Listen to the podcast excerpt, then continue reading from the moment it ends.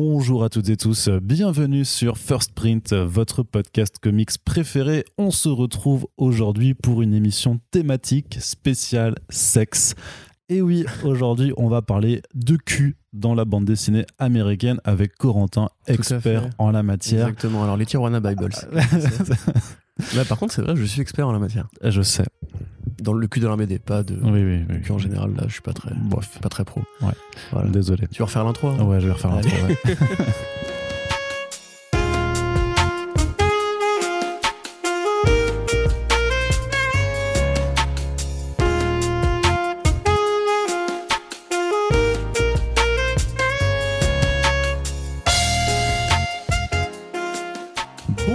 toutes et tous, vous écoutez First Print, votre podcast comics préféré pour une nouvelle émission du format Front Page qui est votre revue d'actualité sur les sphères des comics et de leurs adaptations si vous voulez savoir tout ce qu'il se passe d'intéressant dans ces horizons culturels, eh bien vous êtes à la bonne au bon endroit, euh, voilà, à la bonne fréquence, j'allais dire, mais non, Bah c'est oui. du, podcast, donc il n'y a pas vraiment de fréquence. On n'est pas de la radio. Je suis Arnaud Kikou, il y a Corentin avec moi, évidemment, Oui, sur la bande FM. sur la bande Sur FM la bande First FP. First Print, effectivement, voilà, on commence direct l'émission avec des calembours, des jeux de mots, de l'humour, tout le cocktail des éléments qui font Yeah. que, après un an et quelques mois, vous écoutez encore First Print, vous êtes de plus en plus nombreux à suivre nos émissions et particulièrement le front page. Alors, on en profite tout simplement pour vous dire merci. Merci. Merci de nous écouter, de nous partager et de suivre notre travail. Corentin, on va commencer directement cette émission avec la partie comics, bien entendu, qui nous occupera euh, la majorité euh, du temps de cette émission, puisque la bande dessinée américaine, le papier, c'est ce qu'on préfère. On va d'abord faire un petit point sur les crowdfunding qui ont lieu actuellement sur les belles ondes d'Internet, euh, puisque vous le savez, il y a pas mal de maisons d'édition dans le comics qui utilisent euh, l'appel, enfin voilà, tout simplement à la communauté pour faire financer des projets qui auraient sûrement peut-être plus de mal à voir le jour sans cela. Alors un premier point euh, d'abord chez euh, les copains de Comics Initiative qui ont lancé là en ce moment. alors ils lancent beaucoup de campagnes euh, en, même temps d'ailleurs, ils en font d'ailleurs souvent deux en parallèle. Donc il y a quand même euh, le Shop Talk euh, actuellement en cours de financement participatif qui est donc le recueil des entretiens de Will Eisner avec tout un tas de grands noms de l'industrie de la bande dessinée américaine. Donc un indispensable, clairement. C'est pas vraiment de la BD en, soi, mais je pense que pour tous ceux qui s'intéressent à, à, la bande dessinée américaine, à ceux et celles qui l'ont bâti, voilà, c'est des, des entretiens qui peut-être un peu des Super Friends en, en leur temps, euh, si on peut se permettre. Ouais, sauf que lui, il a eu directement Neil Adams, euh, Cici Beck, euh, Canif, Davis, Kirby, Kurtzman. euh, Mais on a eu Neil Adams, oui, techniquement. c'est vrai, c'est vrai. On a discuté avec Neil Adams. euh, plus que mais Kirby, ça va être compliqué. Voilà, il y, a- il y a quand même des gens. Si tu veux peu- revenir parmi nous, Jack Kirby, tu nous manques. Il faudra juste faire une petite invocation. Donc voilà, euh, mise à. voir Eternals, tu vas voir, ça, va- ça va te faire kiffer. C'est ça. voilà, tout ego mis à part, euh, c'est euh, bien entendu.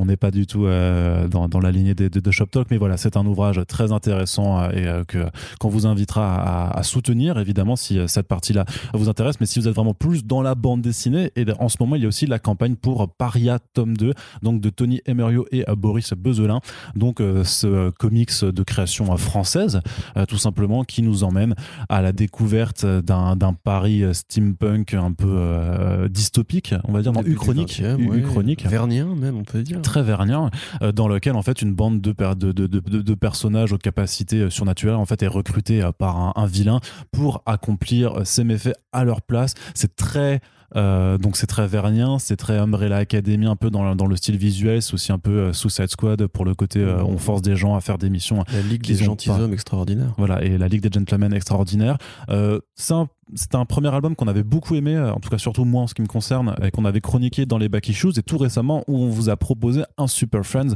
en compagnie de Tony et Boris, voilà, pour un peu euh, détailler cette œuvre. Donc on vous encouragera aussi à aller euh, soutenir cet ouvrage. De toute façon, en général, les crowdfunding qu'on place dans le podcast, c'est généralement des, des crowdfunding qu'on a envie de soutenir, que parfois on soutient même à titre, à titre personnel.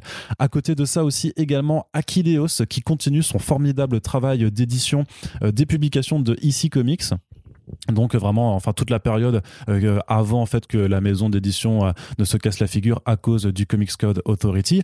Donc euh, Aquilos a déjà fait l'intégrale des Tales from the Crypt. donc c'était en cinq volumes et après ils ont fait une grosse intégrale pour reprendre tous ces titres-là.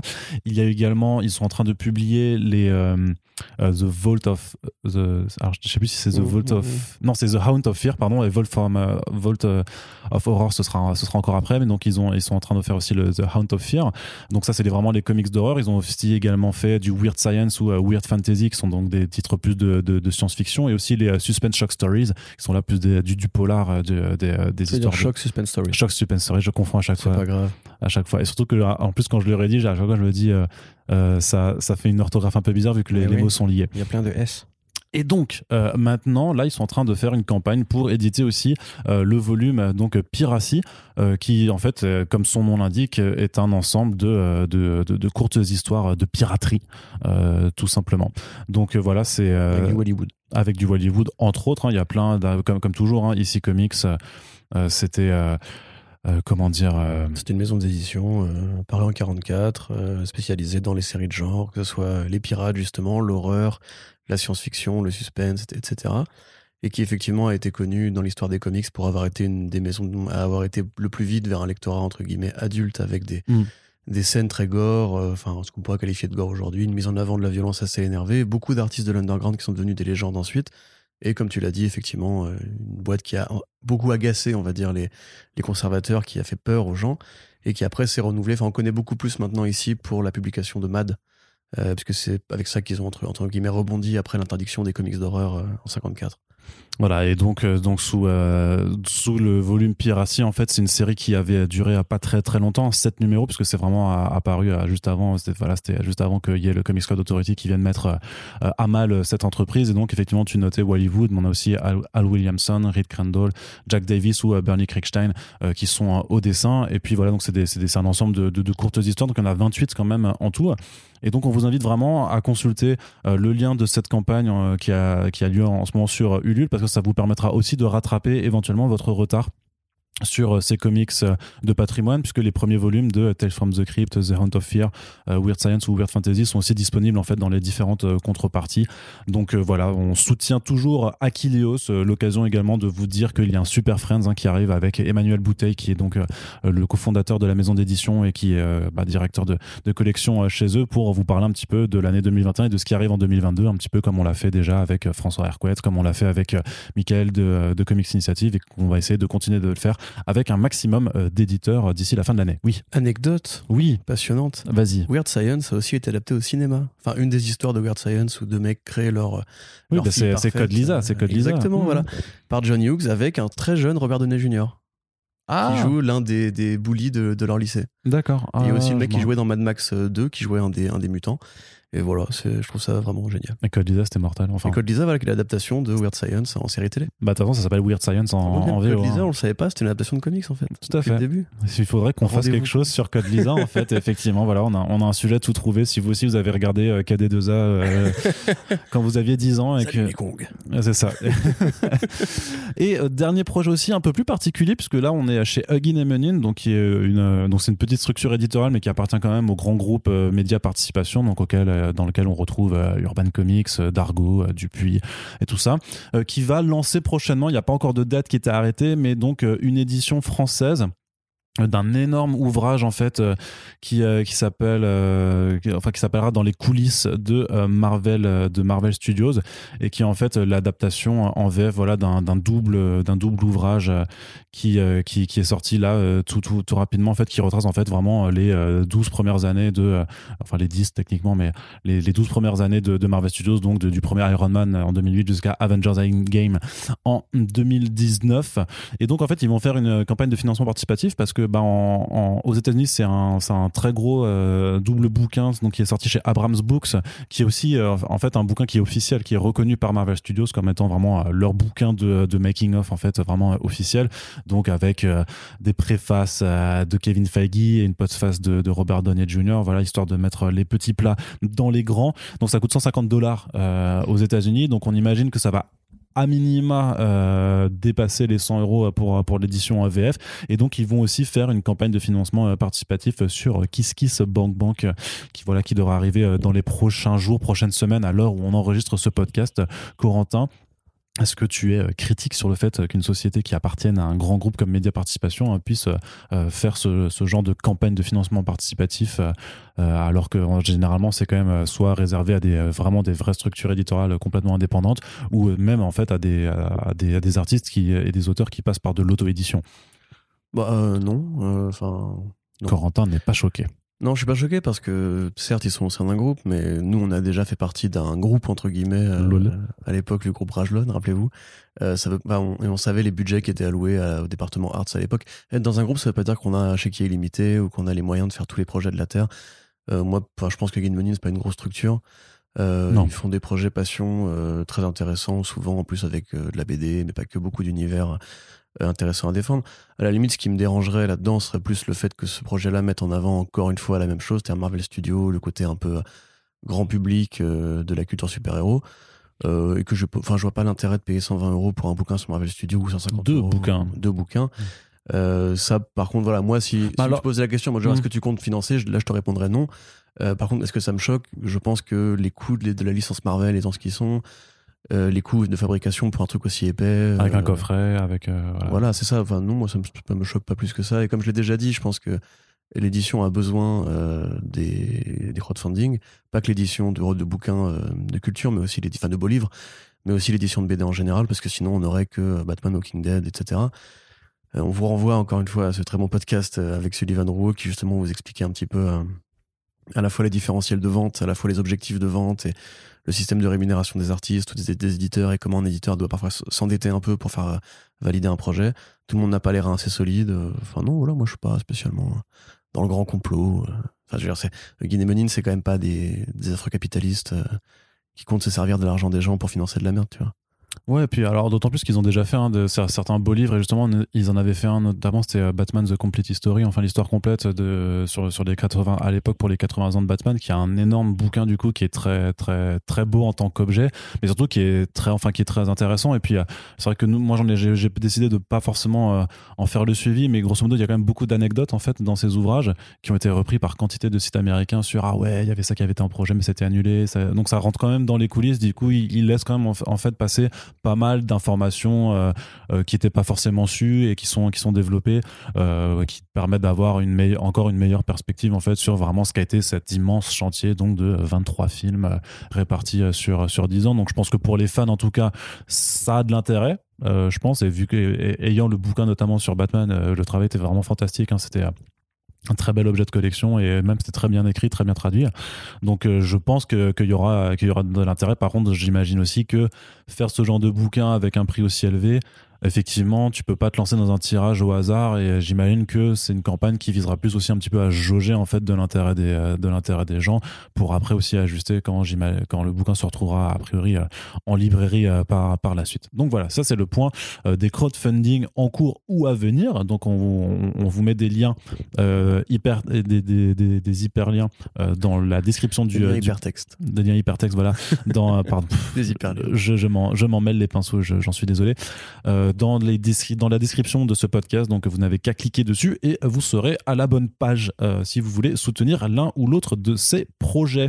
Autre actualité aussi qui ne concerne pas forcément de la bande dessinée mais qui parle de super-héros c'est euh, la sortie, euh, d'ailleurs déjà, c'est déjà disponible en librairie, euh, d'un livre qui s'appelle Super Héros Science ou Fiction, qui est donc sorti aux éditions de Buck. Alors de Buck, c'est quand même des éditions qui font des bouquins très de, science à la base, même les bouquins en fait à, destination des universitaires. Euh, biologie cellulaire, euh, microbiologie. Enfin, je sais que moi j'ai plusieurs bouquins en, qui me restent deux euh, de mes années ben, d'études, puisque voilà j'avais fait des, études en sciences du vivant. Et en fait, ils font aussi des ouvrages un peu plus de vulgarisation scientifique. Donc là, c'est un, un livre qui est qui est rédigé par un monsieur qui s'appelle Mark Brake, qui est vulgarisateur scientifique, qui a déjà fait en fait pas mal de bouquins justement sur la place de la science dans les œuvres de pop culture. Il avait fait ça notamment sur euh, Star Wars euh, par exemple. Et donc là en fait il s'intéresse vraiment à la plausibilité si tu veux des super pouvoirs ou des super technologies qu'on voit dans les comics de super héros et dans les films dans le dans la réalité. C'est-à-dire est-ce que vraiment tu pourrais construire un peu parler aux poissons par exemple, mais surtout plutôt est-ce que par exemple ce serait possible de construire une armure d'Iron Man et de la faire voler, sachant que vu le poids que ça pèse, à mon avis, c'est pas possible ou que les forces de réaction feraient sûrement fondre les pieds de celui qui l'utilise et ce, et ce genre de choses-là, bah, c'est n'importe quoi. Ah Regarde l'ingénieur anglais là qui a fait un, costume pour voler après le après Frankie Zapata là. Oui, mais c'est. Tu vois, tu... non, c'est faisable. Moi, je pense que, tu vois, l'aile du bouffon vert, par exemple. Non mais, non, mais l'aile du oui, mais l'aile du pont du vert, on a vu que ça existait du coup. C'est ce que tu avais. Effectivement, il y a mais une armure complète avec des réacteurs dans les pieds et dans les mains, je pense que scientifiquement, c'est pas trop plausible. T'es un malade. Écoute, c'est mon esprit cartésien qui, euh, qui parle, mais voilà. On n'aura jamais l'armure d'Iron Man Ah bah, a priori, non, je ne pense pas. En tout cas, pas porté par quelqu'un. Après que tu fasses des robots qui soient capables de, de, choses, il y a déjà des choses qui se font en robotique qui sont très, très impressionnantes. Et donc voilà, si vous intéressez vraiment à ces questions-là, qui sont euh, souvent traitées, ça, ça donne souvent l'occasion d'avoir plein de, euh, de conférences amusantes. Et quelque part, Marion Montagne avec Tumour à moins bête, c'est déjà aussi intéressé à ce genre de questionnement, en parlant parfois de, de super-héros, de kaiju et de, choses comme ça. Donc là, c'est la, c'est la version euh, prose, euh, voilà, qui donc euh, qui est disponible. C'est réparti en, en, quatre grandes séquences. Et voilà, donc ça fait 288 pages, ça coûte un peu moins de 20 euros. Et donc, ben, on vous encourage aussi, si c'est des, des, thématiques qui, qui, vous intéressent, à vous rendre en librairie pour lire ce bouquin. Moi, j'attends d'avoir mon exemplaire et puis comme ça, on pourra vous en reparler, vous dire si c'était bien ou pas. Tout à fait, Corentin, merci. On passe à toi, Corentin. J'en ai, j'en ai un peu marre de monologuer là depuis, euh, depuis 10 minutes. Corentin, euh, c'est l'éditeur Delirium qui nous a fait part euh, d'un joli petit programme pour le mois de novembre là, qui est en cours.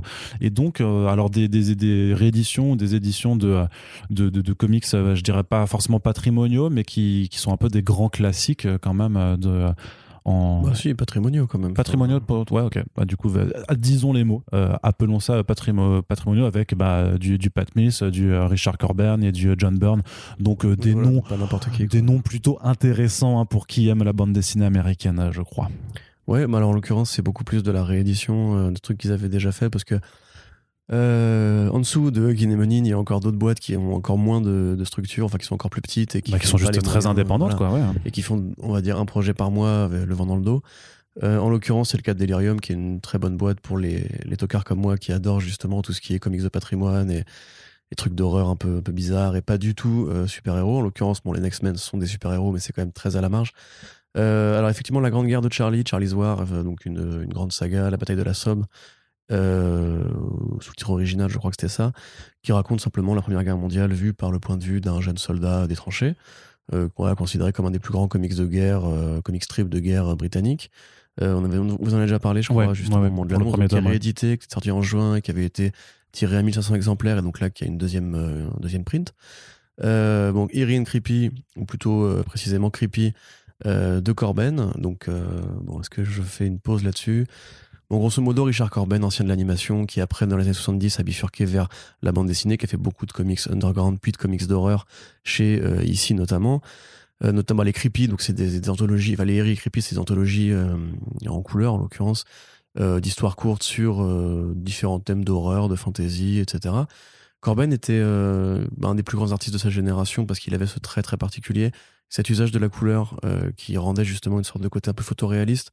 Si ça vous intéresse, d'ailleurs, j'ai découvert récemment le très bon site euh, muta.net, M-U-U-T-A.net, où il y a beaucoup d'articles qui analysent justement le, rôle de la couleur chez Corben, notamment une tribune de José Villarubia. Euh, qui est passé récemment dans les Super Friends. Euh, tout est lié, tout est lié. C'est magnifique. donc là, en l'occurrence, ce sera en noir et blanc, ce qui est intéressant aussi. Il faut voir si c'est du noir et blanc avec aplat ou du noir et blanc juste en dégradé, quoi. Donc euh, ouais, c'est cool euh, pour tous les fans de Corben dont je suis. Et euh, le dernier truc, c'est donc le dernier tome des Next Men de, John, qui n'est pas une réédition, qui est juste la fin de la saga des Next Men. voilà, donc les super-héros, on va dire, politiques et engagés socialement de John Byrne, qu'il avait fait chez Dark Horse après ces années chez, chez... Alors du coup, c'était Marvel ou DC juste avant, je crois que ça devait être Marvel. tu pourras nous en parler Arnaud d'ailleurs, parce que moi j'avoue que c'est un sujet que je maîtrise un peu moins, et à la fin duquel apparaît notamment le personnage de Hellboy, puisque le Hellboy était lié au départ avec l'univers des, euh, des Next Men. D'ailleurs, on voit au début de Hellboy, dans le premier volume, les Seeds of, Destruction, Euh, le personnage de la Torche, je crois, s'appelle. C'est une sorte de Captain America des Next Men. Mhm. Euh, donc voilà, qui apparaît dans ce volume-là. Très bonne saga de super-héros, j'imagine, puisque c'est John Byrne. Tu veux nous raconter un peu les Next Men, Arnaud? Non, Non. pas du tout. D'accord, bah c'est bien. Des articles sur le site qui en parlent. Moi, j'avoue, je suis désolé, j'ai pas lu les Next Men de, de Byrne, mais je pense qu'ils ont pas besoin de nous pour les vendre de toute façon. Le fandom de John Byrne est assez, euh, assez important déjà suffisamment. Oui, surtout que le, en plus l'auteur a vraiment une, une nouvelle actualité en fait, puisqu'il y a même, euh, de, alors du côté de, de l'édition, on avait euh, relaté aussi dans les front pages que tu avais des omnibus Fantastic Four euh, de John Byrne et euh, Marvel Ouais, Universe par- Marvel de John Byrne aussi, ouais. voilà, qui, qui sortent du côté de Panini, donc avec voilà la, la saga des Next Men euh, dans, dans le versant euh, plus indépendant, ça fait quand même une, une bonne actualité euh, Mhm. autour de, de cet homme. de She-Hulk, donc. Euh, Hein Toujours pas de She-Hulk. Toujours pas de She-Hulk et toujours pas la suite non plus du, du Man of Steel euh, de, de, de, de- de chez Urban. Euh, D'ailleurs, euh, François en parlait dans, dans le podcast dans lequel il était pour, euh, pour expliquer que voilà, ça faudrait sûrement encore attendre un petit peu vu que le premier tome s'était pas forcément écoulé autant que euh, prévu puisque Superman en France a quand même toujours un petit peu de mal à prendre. Mais voilà, donc euh, trois, trois jolis bouquins euh, chez Delirium, dont on vous reparlera euh, certainement euh, dans les semaines à venir au cours de euh, futures émissions du format Back Issues. Justement, on parlait de Urban Comics il y a deux secondes, euh, ce qui nous permet de faire un petit point euh, sur, sur un, un fait un petit peu cocasse. Euh, alors, il faut savoir que, que François Hercouet, donc directeur éditorial, euh, s'est mis euh, récemment à Substack. Alors, il ne- n'est pas dans l'offre Substack Pro, c'est-à-dire qu'on ne lui a pas donné, euh, je sais pas combien, euh, pour écrire des comics, mais par contre, euh, il utilise vraiment la plateforme de newsletter euh, comme nouvelle forme de communication. D'ailleurs, il l'avait évoqué dans, dans le Super Friends qu'on avait fait le, le mois dernier.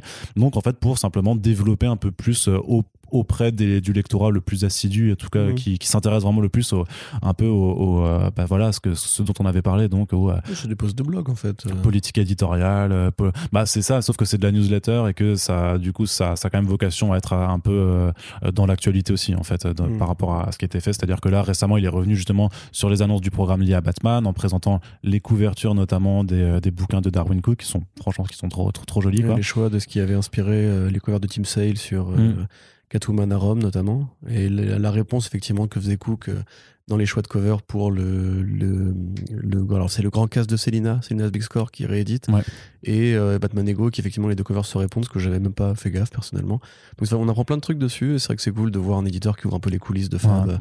Euh, comme ça. Et donc ça se terminait cette newsletter là par un petit addendum en fait sur le fait que euh, si vous aimez euh, la, la série Stormwatch qui est baptisée en français euh, The Authority les années Stormwatch et que vous n'avez pas encore lu le tome 2 eh bien dépêchez-vous euh, d'aller le récupérer là où il est encore disponible puisque en fait euh, Urban va devoir le retirer euh, de la circulation à cause de Disney. pourquoi? Eh bien, tout simplement parce qu'effectivement, dans ce volume, il y a une histoire en fait de, de, de crossover en fait euh, de l'univers Wildstorm avec euh, Alien. Et euh, du coup, la licence Alien appartient désormais à Marvel, donc à, Disney et donc à Marvel. Euh, D'ailleurs, bah, Marvel a commencé à publier des, des comics euh, Alien cette année, et donc, euh, bah, en fait, ils vont devoir euh, supprimer cette histoire tout simplement. Donc, il y, aura, il y aura une nouvelle édition qui va arriver, mais au lieu de cette histoire de euh, 44 pages, euh, bah, il y aura, alors, je sais pas si c'est vrai ou pas, mais il indique qu'il y aura juste un résumé euh, dedans. Euh, donc, euh, enfin, c'est nul à chier, quoi. Enfin, Ami c'est- spéculateur. c'est ouais, ouais, c'est clair, c'est clair qu'il va y avoir de l'aspect. Moi, je crois que je l'ai en plus, je, l'avais, je l'ai, je, Je je vais peut-être le choper aussi. c'est ça, ouais, Peut-être des vacances au ski. clairement, va falloir, Euh, va falloir spéculer dessus. Spéculez pas, c'est pas bien. Mais euh, donc ouais. C'est ouf. Enfin, moi, je trouve ça ouf. bah non, quoi. mais c'est euh, c'est- normal. Non, mais c'est normal d'un point de vue pragmatique. C'est normal, c'est des affaires de, compagnie, de droit, de licence et tout ça. Mais c'est déjà édité en France, les comics aliens. Enfin, il y a des. Les nouveaux, là Les Non, mais les anciens. Euh, oui, oui, bah t'as Vestron notamment qui a fait. tu vas euh, avoir plein de trucs qui vont pareil, qui vont. Bah, je sais euh, pas, je sais pas. Après, le truc, je sais pas, parce que je sais pas si, ouais, effectivement, dans, dans, dans la gestion, euh, si c'est complètement rétroactif, c'est-à-dire que à terme, Vestron serait obligé de sûr. supprimer tout son catalogue alien, ce qui serait quand même abusé. Enfin, Bah, ça dépend s'ils ont négocié avec l'entité Fox sous Disney ou avec la Fox. bah, avec Dark. Horse, non, non, avec Dark Horse. Avec surtout, Dark Horse, bah, dans ce cas-là, il n'y a pas, de reprint possible. hein. Les comics, c'est les, les, les- l'omnibus là qu'ils ont, qu'ils vont faire ou qu'ils ont déjà fait. Marvel, Ouais, par euh, Alien, c'est c'est que des séries Dark Horse. Ouais, bah, je pense. C'est Dark Horse qui a créé entre guillemets les comics aliens. Donc, euh, Il faudrait demander justement. euh, Dire, voilà, petite, petite historique du coup pour rappel. Donc l'univers alien créé par. Giger. Oh, ah, très bonne réponse. Parce que le piège était d'ailleurs de Ridley Scott. Ridley Ah bah Scott n'a non, pas créé. Alien, il a filmé Alien. Oui. L'histoire de Alien a été écrit- écrite par Dan O'Bannon, le mec qui a aussi après Oui, O'Bannon, ouais. créé The Long Tomorrow avec Moebius, qui a inspiré ensuite l'esthétique et l'univers de Blade Runner. J'adore dire cet exemple parce que Mm. tout le monde croit qu'en fait Blade Runner c'est voilà, c'est Otomo et tout non c'est c'est c'est Moebius. Mais bref ça me fait plaisir de le rappeler. Moebius, Euh, euh, ah, tu parles de, de cet artiste qui a foiré le film euh, Dune, c'est ça? Exactement c'est ça. C'est une private joke sur un, un titre de, de, de putaclic bref. Euh, donc l'univers Alien ensuite a, a évolué vers des films etc. Et on considère grosso modo quand Horse a récupéré la franchise qu'il y a plusieurs licences dans la licence. C'est-à-dire que tu as la licence Alien qui grosso modo bah, reprend le, le principe du film original, c'est-à-dire une équipe contre un xénomorphe. T'as la licence Aliens, qui reprend en fait le film de Cameron, c'est-à-dire plus une- un truc d'action, où le but va être de tirer sur plusieurs aliens. Et la licence Alien vs Predator, un crossover de 87 qui a inventé en fait le, le concept même des versus, c'est-à-dire le concept des versus, où en gros on prend l'alien ou le Predator ou les deux, et on les met face à n'importe quelle œuvre de fiction, que ce soit Archie Comics, que ce soit Superman, Batman, que ce soit euh, voilà, les héros des Wildcats, en l'occurrence pour l'histoire de Warren Ellis. Euh, donc ce crossover, enfin cette, cette, euh, période-là, grosso modo, des, des, des versus a fleuri sur plein, plein, plein de projets. C'est devenu presque culte aujourd'hui. C'est vraiment du comics d'exploitation assez, euh, assez rentre dedans où il n'y a pas vraiment de, de grandes fulgurances qui ont été faites, mais c'est souvent un truc assez défouloir et qui, qui contribue à l'imagerie un petit peu consumériste des années 90. Il y a des très bons auteurs qui sont passés dessus. Euh, euh, donc voilà, donc tous ces machins-là, grosso modo, euh, ça venait de l'idée que Dark Horse considérait qu'ils n'étaient pas forcément en opposition avec le reste du marché, mais qu'il y avait un intérêt à partager la force, entre guillemets. Alors que là, maintenant que Disney a racheté, Disney, on sait que c'est un peu l'inverse, c'est-à-dire que Disney fait très peu de crossover avec d'autres boîtes, contrairement à DC. Tu vois, DC a fait beaucoup de trucs avec La planète des singes, avec Mon petit poney, même avec les Tortues Ninja. Marvel a fait beaucoup moins de croisements de ce genre-là, à part pour le pognon, avec des trucs comme Attack on Titans ou des grosses franchises de- de ce style, qui étaient en général juste des projets marketing, pas vraiment des projets de BD. Donc euh, on, peut, on peut imaginer que quasiment tout ce qui a été fait en la, matière va disparaître. Parce que ça voudrait dire que Disney devrait aller renégocier les droits d'édition avec les boîtes euh, participantes de ces opérations. Ce que Dark Horse était prêt à faire, parce que Dark Horse avait, entre guillemets, besoin de. J'ai beaucoup entre guillemets. avait besoin de l'appui des autres euh, boîtes pour vendre la- le produit Alien. Alors que Disney compte faire du Alien Alien, séparé justement de, de l'esprit versus. Euh, Il y aura probablement des versus avec des super-héros, j'imagine, pour essayer Non, de, non, non, non, non. bah, on sait pas, parce que Non, non, non, tu vas vite tourner en rond, sinon, si tu fais que juste de, de la continuation de l'univers alien, euh, il y a un moment donné où ça a commencé à manquer d'idées. Alors Mais que, ça, ça n'a euh, jamais voilà. posé de problème à Marvel de manquer d'idées. Oui, c'est pas faux. C'est pas faux. Surtout quand tu prends Salvador Larocca pour faire euh, les dessins de euh, ta première mini-série, mais bref. Donc effectivement, c'est assez rigolo de se dire que euh, le rachat de la 20th Century Fox pose des problèmes à une réédition de Stormwatch euh, par Urban Comics. C'est les ramifications de la culture, la, grosse tentacule qui arrive jusqu'au bout du chemin. Euh, moi, ça me fait surtout chier pour un truc qui est le. J'en ai déjà parlé, je crois, la mini-série Batman Predator de Dave Gibbons et Andy Kubert, qui était un projet plutôt sympathique, qui était installé pendant la fameuse période de l'année 2 de Batman, où Gordon n'est pas encore commissaire de police, où c'est beaucoup Batman contre des tueurs en série, contre la mafia, et où on prenait le Predator qui arrivait à Gotham City et qui cherchait à, tuer l'être le plus puissant sur place. Au début, il croit que c'est le maire, puis il croit que c'est le commissaire, puis il croit que c'est le boss mafieux, et il comprend que c'est Batman au bout d'un moment, et c'est vraiment un Predator de slasher, euh, où on reprenait notamment l'idée de McTiernan qui était de faire parler le Predator à la fin en imitant la voix des gens qui l'avaient tué. Tu vois, il y a beaucoup ce gimmick-là dans, dans le truc qui était un super taf de séquentialité, qui était super rigolo. Il y avait déjà une armure métallique à la fin où Batman vraiment va poutrer le Predator et tout. Une BD que j'aime beaucoup et qui, du coup, bah, probablement ne va jamais arriver en France. Parce que ça voudrait dire que Marvel irait euh, négocier avec DC le droit de refaire ça. Je pense pas que c'est dans leur, euh, Mm. leur politique. Et voilà, ça nous rappelle simplement que là où Disney aurait pu prolonger la philosophie de Dark Horse euh, façon ces univers-là, ces franchises nous dépassent, elles appartiennent à tout le monde, tout le monde est fan de Alien, tout le monde est fan de Predator, tout le monde a envie de ce genre de baston un petit peu débile. Euh, continuons ou, ou libérons ce qui a déjà été fait.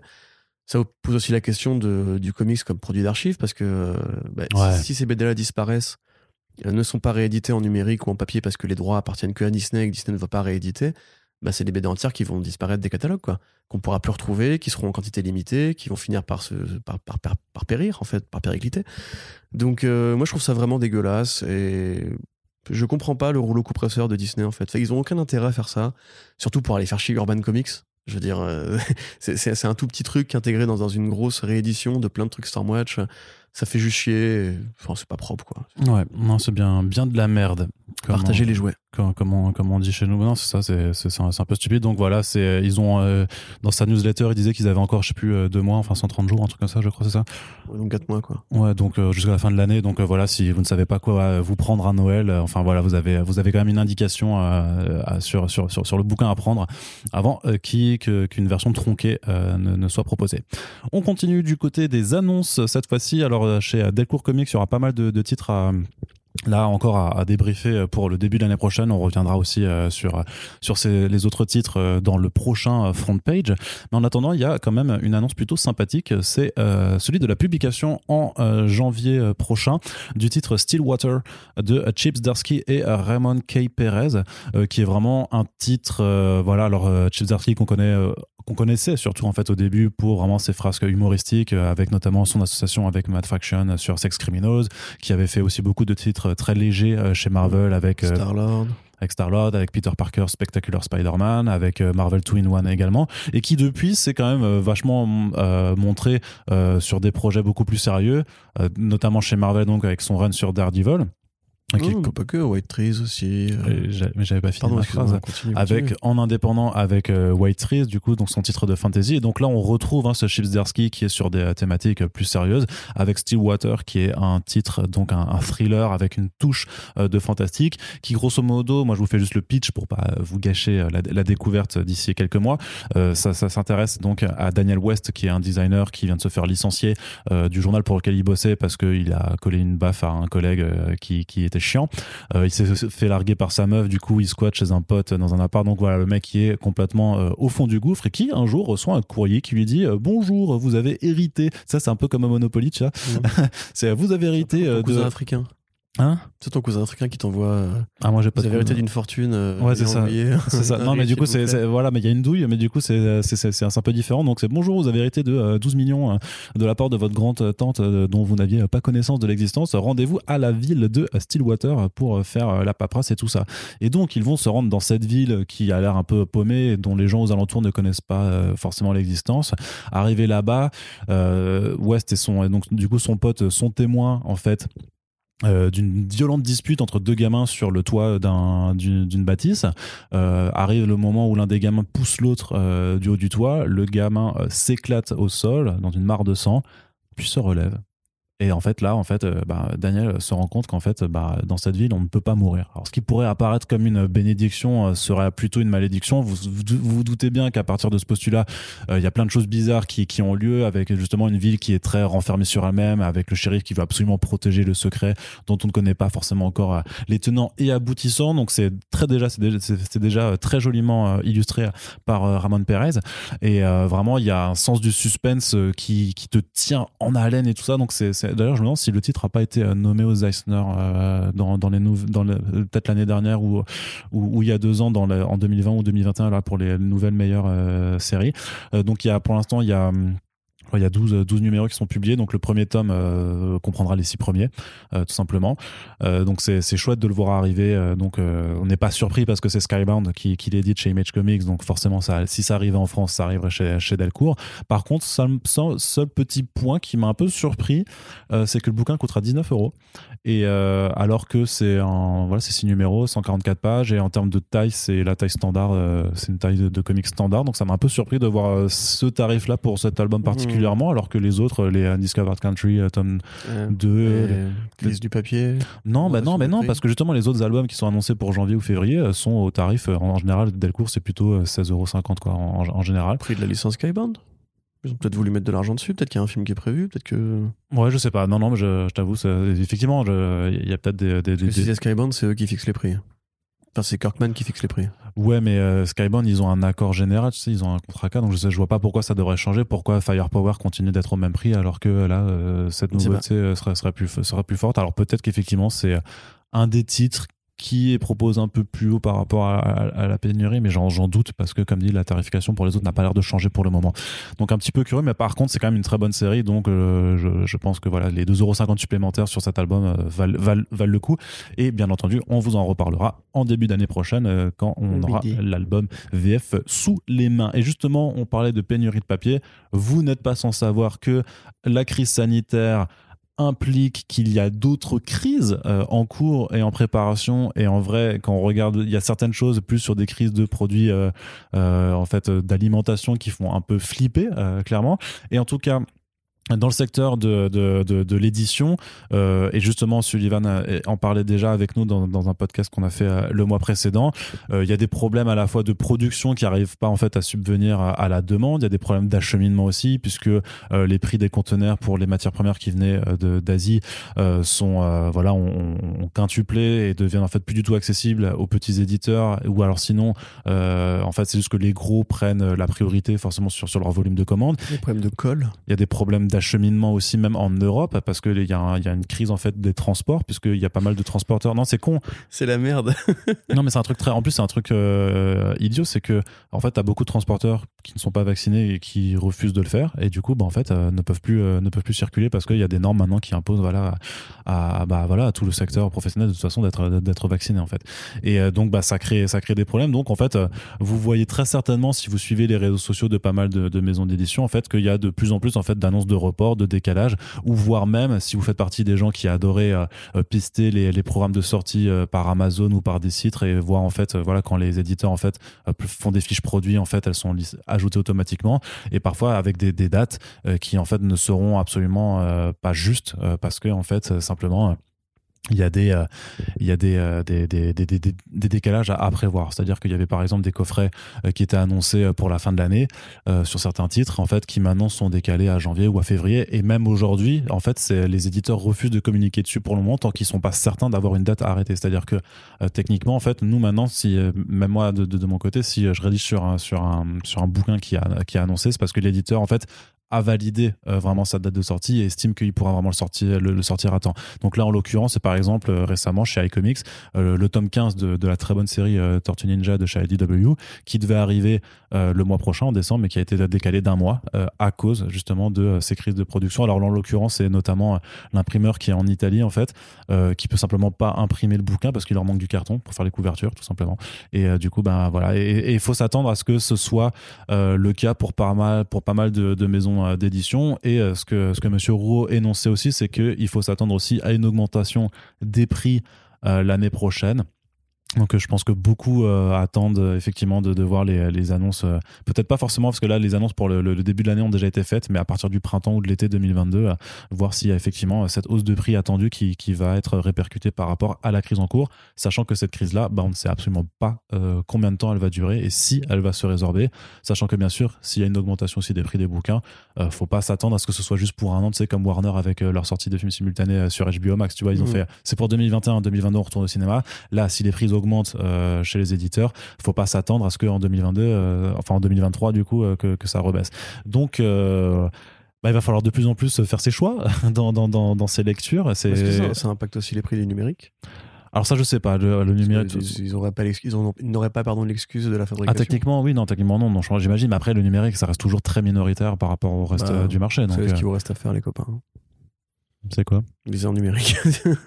Quelle morale, t'as vu, c'est fou. Bah ouais, mais le truc, c'est que l'offre bon, après l'offre numérique, t'as Isneo, euh, t'as, enfin, t'as, surtout Isneo maintenant, parce que Second City, c'est, arrêté, c'est, arrêté. Bah, comics, non, la Comixology, la version française, c'est de là, si tu veux lire en VF. Ah oui, non, mais tu lis pas en version. Enfin, alors, je te rappelle, je te rappelle, très cher Corentin, que la majorité des Français lisent en VF et que la majorité des Françaises lisent en, physique. Donc, si tu veux, si tu veux les, les, faire aller vers le numérique, il faut leur proposer une offre légale numérique en français. Et là, du coup, bah, c'est surtout Isneo, puisque Sequence City, euh, qui est en partenariat avec Leclerc, a annoncé euh, il n'y a pas si longtemps, en fait, arrêter euh, son service.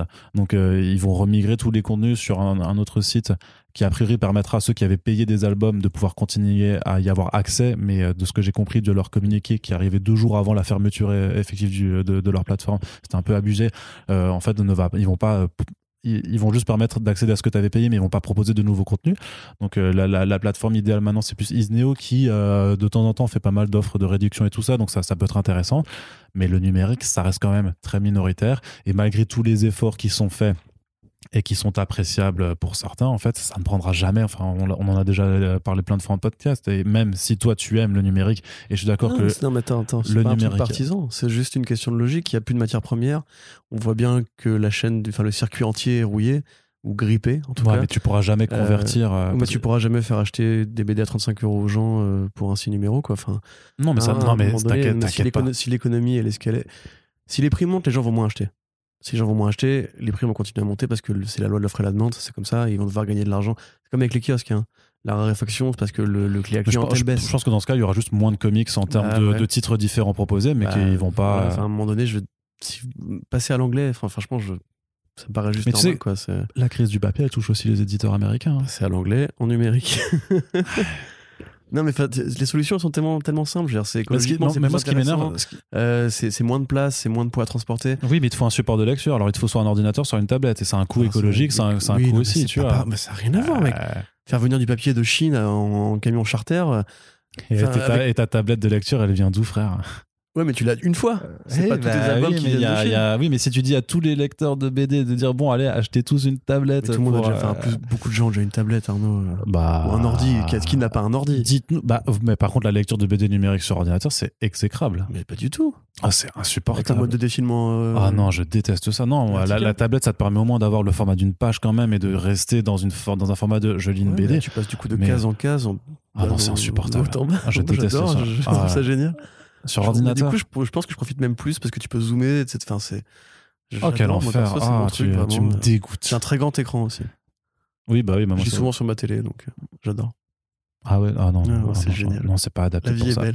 Moi, je préfère quand même. Non, mais par contre, au-delà de ça, vraiment, enfin, euh, si cette crise-là, elle se résout pas, et a priori, bah, ici, ça, ça prend du Bah, temps. elle finira par se résoudre, on enfin, sait juste pas quand et, dans- et Mais- avec quelles conséquences. hein. Enfin, oui, elle finira par se résoudre, mais à terme, le problème va continuer à se poser. Je veux dire, euh, la désertification des forêts ou des trucs comme ça, c'est un truc qui va être un problème euh, au fur et à mesure de- des décennies à venir. nous, on sera mort, hein, t'inquiète pas. Oh, je- ça, ça va peut-être aller très vite. Hein, allez, allez, allez, on fait comme les politiques, on parie sur le fait que ce soit du long terme de quand on sera mort et comme ça, on n'a pas trop à s'en soucier. Il n'y avait pas un programme justement pour renvoyer des cartons pour euh, les aider à retrouver du, à retrouver du papier recyclé?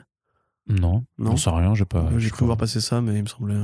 Parce qu'il y a quand même un gâchis de carton monumental dans notre société, même de paperasse en général dans notre société. Oui, bah avec à- en plus avec le développement du e-commerce euh, et Ah oui, tous oui. les cartons d'emballage et tout ça, en fait, c'est ça. C'est ce qui aussi, c'est qu'il y a pas, euh, il y a une pénurie de cartons à la fois pour produire tout ce qui est ben bouquins et tout ça, enfin et de pâte à papier, mais aussi en fait tout, ces- tout ce qui est euh, produit pour emballer euh, ces, ces mêmes bouquins et ces mêmes ces, ces- mêmes produits là. Donc c'est c'est un serpent qui se Mm. mord la queue hein, de toute façon. Amazon a fait des grosses euh, réserves de cartons pour, le, pour la période de Noël. Ouais. Mais une fois qu'elles seront finies, bah, elles seront finies. Quoi. Donc, euh, Mm. Ouais, et s'ils arri- s'ils n'arrivent pas à se réapprovisionner à temps, effectivement, ça, ça promet d'avoir un Noël où enfin on va pouvoir réoffrir des oranges comme le faisaient nos parents, et voilà, et tout le monde sera content. Tes parents, ils t'offraient des oranges? Non, nos parents recevaient des oranges quand ils étaient petits à Noël. C'est peut-être plutôt nos grands-parents, non? Non, mes Tes parents, parents. recevaient des oranges? Et mec, mes parents, ils ont. Ah, mais c'est parce que c'est en Alsace. Saint-Nicolas et tout. mais mec, dans les années, dans les années, je sais pas à quel âge ont tes parents, mais c'est les années 60-70, il y avait pas, c'était pas, ça dépend des. Ouais. Ouais, ça, ils offraient déjà des jouets à l'époque, frère. euh. Barbie, ça, c'est plus vieux que mes parents. hein. Je, pardon, j'avais oublié de préciser que je venais d'une famille euh, un peu pauvre aussi. Donc, euh, voilà, du côté paternel, en tout cas, c'était, c'était plutôt ça quand même. D'accord, C'était- ok. Voilà. Bah, désolé. C'est pas grave. Tu veux je t'offre une orange pour te rappeler Non, non, vieux du coup, ça, ça me va, moi, ça me va. Tu peux m'offrir un iPad, il n'y a pas de souci. Euh, Moi, je, je veux bien être consumériste. Ça, tu liras en numérique. Ouais, c'est ça. Allez, Corentin, on en a fini pour la partie VF. On passe du côté de la partie comics VO avec euh, un projet particulièrement ambitieux d'un duo créatif dont on parle souvent parce qu'il bah, il est très productif et que euh, on aime beaucoup à parler d'eux. C'est de l'horreur. Ça s'appelle The Bone Orchard Mythos de Jeff Lemire et Andrea Sorrentino et c'est un univers partagé de comics d'horreur. C'est ça. euh, donc, un petit peu. Enfin, on imagine que ça va se rapprocher de ce qu'il avait fait avec Black Hammer, qui était un peu le truc qu'on avait évoqué quand il y avait eu la première, annonce de Image Comics, qui là a été précisé avec trois premières annonces. Donc, un premier roman graphique euh, pour le mois de juillet prochain, euh, The Passageway, donc avec Sorrentino. Ensuite, une mini-série et un roman graphique l'année suivante. Grosso modo, ils ont prévu des, tonnes, des tomes pardon, jusqu'en 2023. Donc, pas de synopsis, mais on peut imaginer que ce sera de l'horreur rurale, puisque pour l'instant, c'est présenté comme ça, avec une espèce de paysage un petit peu morne et un grand arbre au milieu. Mm. Euh, difficile de se positionner, mais encore une fois, euh, Jeff Lemire qui revient à l'horreur, si tant est qu'il qu'il l'ait jamais quitté. Il l'a jamais quitté. hein.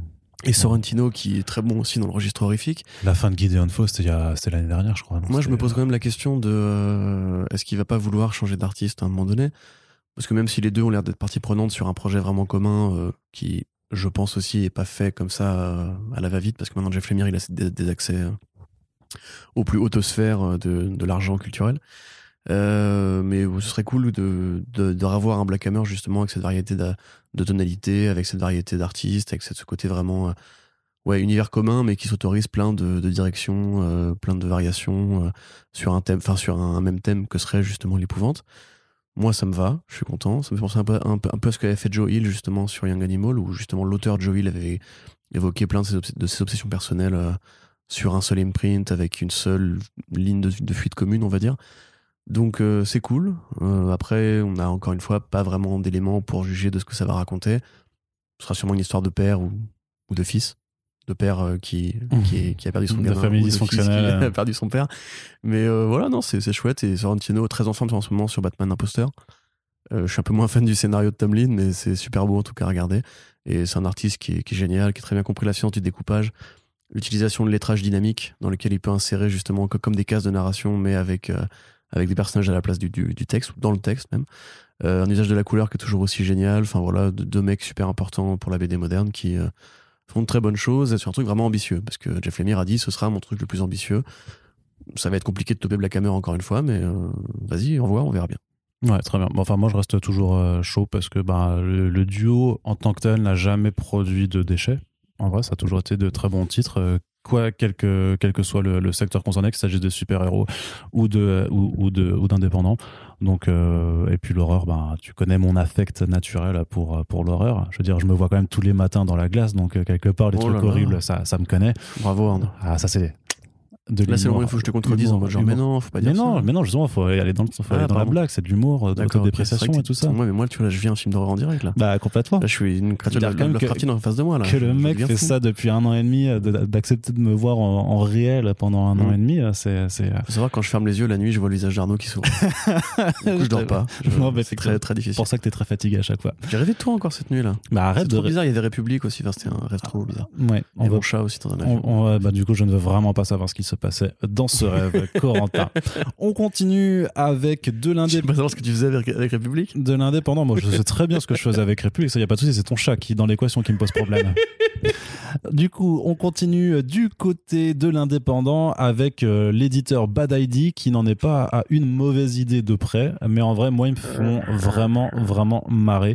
Euh, Puisqu'en fait, ils ont, en fait, ils ont un programme spécial. Donc, Bad ID, on vous refait le topo. C'est un éditeur vraiment qui euh, s'est dit que par rapport à la conjoncture et aux tendances actuelles du, du, marché des comics aux US, en fait, n'allait prendre que de mauvaises décisions, en tout cas, n'allait faire que de mauvaises idées, c'est-à-dire proposer des titres, alors qu'il y a des noms créatifs derrière de ouf. Il y a du Matt Kint, il y a du euh, Doug Braithwaite, il y a, voilà, il y a, il y a, il y a que des, euh, des, des, grands noms, il y a du Mark Russell, tout ça proposer des comics seulement au format single issues, en papier, dans un nombre limité de comic shops qui doivent les vendre à un seul exemplaire par personne, avec pas d'édition de TPB après et pas de numérique. Donc vraiment, l'idée c'est vraiment vous dire ah ouais, il y a une crise des comic shops, il y a les gens ils se rendent plus dans les comic shops, ben on va vous forcer à y aller en vous proposant des bêtes de comics et vous allez vraiment vous rendre dans ces boutiques, tu vas y aller, tu vas prendre ton pantalon, tu vas l'enfiler, tu vas aller dans la boutique et tu vas l'acheter ton comics, tu vois. Et tu feras pas de spéculation dessus après. Sauf que bien sûr, il y en a qui font de la spéculation dessus après. Et ils ont fait un chèque de 25 000 balles avant même d'avoir lancé. Ouais, alors pour soutenir les les libraires. Effectivement. C'est une mauvaise idée, mais aussi un très beau geste. C'était un très beau geste. Mais du coup, ils ont annoncé qu'en euh, en fait, ils allaient arrêter à la fin de l'année, que qu'il y avait cinq derniers titres et tout ça. Moi, je n'y crois pas non plus. mais... après, vu le contexte, euh, ça pourrait pas. Enfin, ça me semblerait pas euh, idiot de, de, voir que leur mauvaise idée a vraiment été une mauvaise idée au final. Peut-être que c'était le but depuis le début aussi. Non. D'avoir un truc. Un pop-up du coup, un truc pop-up comme ça. C'est Dinesh Shamdasani qui est à la tête du truc, qui est aussi le. Avec Warren Simons, ouais. Euh, c'est quoi déjà? C'est All Nighter leur, euh, leur studio avec lequel ils vont produire l'adaptation de Luther Strode et ils ont, ils ont plein de négos avec Hollywood mmh. oui, pour, bah, pour, faire valider des projets. Donc euh, ils ont de l'argent ces mecs là peut-être qu'ils ont créé une somme, une somme de, de comics pour essayer d'avoir un input auprès des libraires pour, même pour essayer de, de dynamiser un peu l'édition. Mais ils n'ont pas besoin si tu veux d'éditer de la créer indépendante pour le moment quoi. Bah c'est pas je suis pas forcément d'accord pour le pour, pour le coup tu vois. Moi je me dis que enfin ils étaient prêts à ce que ça ferme vite et ah, du coup, d'où le fait d'assumer toutes ces mauvaises idées. Ça, ça reste, enfin, franchement, euh, pour moi, ça reste des ricains et euh, la notion de, enfin, tu parais pas sur l'échec en fait. Je pense que leur truc, c'était vraiment d'essayer de dire, on va aller vraiment à, contre, à, contre-courant, mais on a quand même tellement des gens talentueux avec nous que ça, que ça va marcher euh, de facto. Et je pense pas du tout qu'ils avaient prévu d'annoncer. Enfin, pour moi, leur, leur fin, c'est euh, un PR stunt, c'est vraiment c'est, une pirouette euh, euh, plus de communication pour faire quelque chose d'après dans, dans, en 2022. Mais si jamais c'était vraiment, en fait, on va arrêter parce que notre mauvaise idée a pas réussi en fait à aller Mm. contre le, le système, tout simplement, ça ne m'étonnerait pas non plus. Toujours est-il qu'ils ont développé aussi un programme, une forme de programme de fidélité. C'est-à-dire qu'en fait, euh, quand ils envoient leurs comics donc au, euh, à la centaine de comic shops euh, sélectionnés aux États-Unis, il y a aussi les tout premiers numéros en fait qui viennent avec un, un pins euh, qui est donc un pins de first customer, donc de premier client. C'est-à-dire que voilà, si toi, Corentin, tu vas dans ton comic shop dans le Kansas et tu fais Hey bonjour, je suis le premier client à vous acheter le nouveau numéro de ENIAC de, de, Pourquoi Matt, je- de Matt accent parce ce- que tu vis au Kansas. Donc ta mais je version. parle, je suis toujours français. Oui, mais à force de vivre au Kansas, t'auras un accent américain. Je parlerai euh, français à mon libraire, ça Tout à fait, tout à fait. Non, mais je sais. Nous vivons dans un monde absurde, Corentin. Et donc, euh, et donc le, le revendeur te dirait, oh yes, Corentin, le français, euh, voilà ton premier Lui aussi, numéro. il parle français, Tout à fait, tout à fait. Et donc, il te donnerait ton numéro avec un petit pins, du coup, ton pins de, de first customer, de premier client, parce que tu es vraiment euh, le Yankee le plus fidèle, celui qui se lève aux aurores euh, pour faire la queue et avoir vraiment ton, ton exemplaire d'un comics Bad ID. Dans Et donc. En fait, euh, Bad ID fait un programme de fidélité là-dessus, c'est-à-dire que ensuite, une fois que tu as tes pins euh, de First Customer, donc ils sont euh, livrés euh, sur plusieurs de, le- de leurs nouvelles sorties. Donc, si tu es vraiment déter, tu peux essayer d'a- d'aller en récupérer plusieurs. Et donc, ensuite, ils font des offres en vous disant bah, si vous nous renvoyez votre pins à l'adresse suivante, on peut vous offrir quelque chose. Alors, ils avaient fait un- un- une première salve de, cette campagne en vous disant bah, si vous nous renvoyez votre pins, on vous offre un numéro 1 de l'une de nos nouvelles séries qui arrive le mois prochain. Donc, c'est plutôt legit, tu vois, ça récompense euh, le fait. euh, Il brûle de l'argent quand même, ces mecs, c'est un truc de ouf. Quoi. ah, je sais pas, ça, moi je trouve ça marrant quoi. Et puis là, par contre, euh, ils ont annoncé en fait que euh, pour leur, leur prochaine campagne de, de, de, de pins là, en échange, ils, ils vont envoyer des cailloux. Voilà. Et genre, Ouais, des, et, et genre quand on vous dit des cailloux, euh, c'est c'est pas pour rigoler, c'est vraiment genre un, un- un caillou. Alors du coup, ils font vraiment tout un communiqué qui est ultra ironique en disant euh, vraiment ça fait vraiment. euh, mais donc euh, il y aura pas de. Au début, ils avaient fait une blague en disant vu qu'il y a plus de pénurie, de- enfin vu qu'il y a plus de papier, on retourne à l'ancienne ambiance hashtag grotte de Lascaux et tout ça, et on va vous imprimer nos comics sur des caillasses, tu vois. Alors du coup après ils font non en fait on va pas vous imprimer des comics sur des cailloux. Il y a rien sur ces cailloux. Est-ce que c'est un caillou spécial? Non, il est pas spécial. Il ressemble à tous les autres cailloux. Et à la fin, ils disent quand même, par contre, il y a quand même moyen que on ait euh, peint dessus le logo de Bad ID. Donc, a priori, ce sera peut-être. Ils euh, disent- ils disent si on a le temps. ouais, si on a le temps. Mais a priori, je pense qu'ils vont vraiment le faire parce que vraiment, juste un caillou comme ça, ça ça n'a ça, enfin, ça n'a aucun sens. Mais après, on n'est plus une connerie. Est-ce que vraiment le facteur il prend le caillou dans l'enveloppe et il l'am- il l'amène à- au destinataire? Non, mais ce sera dans, une, dans, dans un petit carton, je sais pas, un truc comme ça. Ils vont vraiment l'envoyer, tu vois. Mais a priori, ce sera. Non, mais tu sais, une Ils forme. un énorme carton pour un tout petit caillou. Non, non, mais en vrai, en vrai, je pense que euh, ce sera une sorte de galet pour faire un peu presse-papier avec effectivement le logo de Bad ID dessus, tu vois. En soi, c'est stupide, euh, mais c'est marrant. Moi, je trouve que c'est marrant parce que du coup, bah, on en parle, tu vois, c'est que ça marche, c'est que ça attire la curiosité. Mais qu'est-ce qu'ils ont encore comme idée stupide, ces gens-là? Quelle, quelle mauvaise idée ont-ils encore eu? Et donc, ça participe à la stratégie de, communication de marque de, l'éditeur, sachant qu'en plus, effectivement, ton, ton, ton pins customer, ils préviennent bien. Tu peux, tu peux l'envoyer pour recevoir ton, ton caillou, mais si tu fais ça, tu, tu perds ton pins pour peut-être avoir, euh, je sais pas, un autre comics ou, ou quelque chose de plus intéressant. hein. Donc euh, c'est c'est vraiment. je- Faut qu'on- Donc moi, je, bah ouais, Il n'y c'est- a pas de commission paritaire aux États-Unis, enfin, il faut quand même qu'ils payent pour l'envoi des cailloux. Enfin, il faut que Badadi paye pour envoyer un caillou à quelqu'un. Enfin, Oui. Oui. Mais c'est complètement débile. Bah après, ils s'attendent peut-être pas non plus à avoir. Je veux dire, le, le- le nombre de pins est limité, donc ils ont dû faire Ouais, leur calcul. Ils ont, ils ont forcément fait, fait, fait leur calcul. Et puis en vrai, le coût d'un caillou, ça va quoi. C'est pas- un mec qui débarque chez toi, il sonne à la porte, tu fais tiens, Tiens, tiens, voilà ton caillou. caillou. Enfin voilà, c'est- just another day euh, dans le monde des comics. Et en vrai, moi, ça me fait juste vraiment marrer de voir ce genre de truc parce qu'on a besoin de se marrer un petit Ouais. peu. Donc euh, voilà. Et moi, j'ai l'image vraiment de Dinesh avec ses potes, qui il y a un grand feu et ils prennent des, des valises de billets et ils foutent tout. Genre, Balek, tiens, on est des vrais, nous. Franchement, c'est génial, mais à la fois, je, m'inquiète un peu. Comme je me dis, les mecs, ils ont de l'or ouais. entre les mains, littéralement. Ils font les cons, c'est génial s'ils s'amusent et tout. Mais j'espère vraiment que- qu'ils mettent pas la, la, la boîte en danger pour ça, quoi. Non, non, franchement, je pense pas. Je pense que s'ils se permettent de le faire, c'est qu'ils peuvent se le permettre, Ouais. quoi, clairement.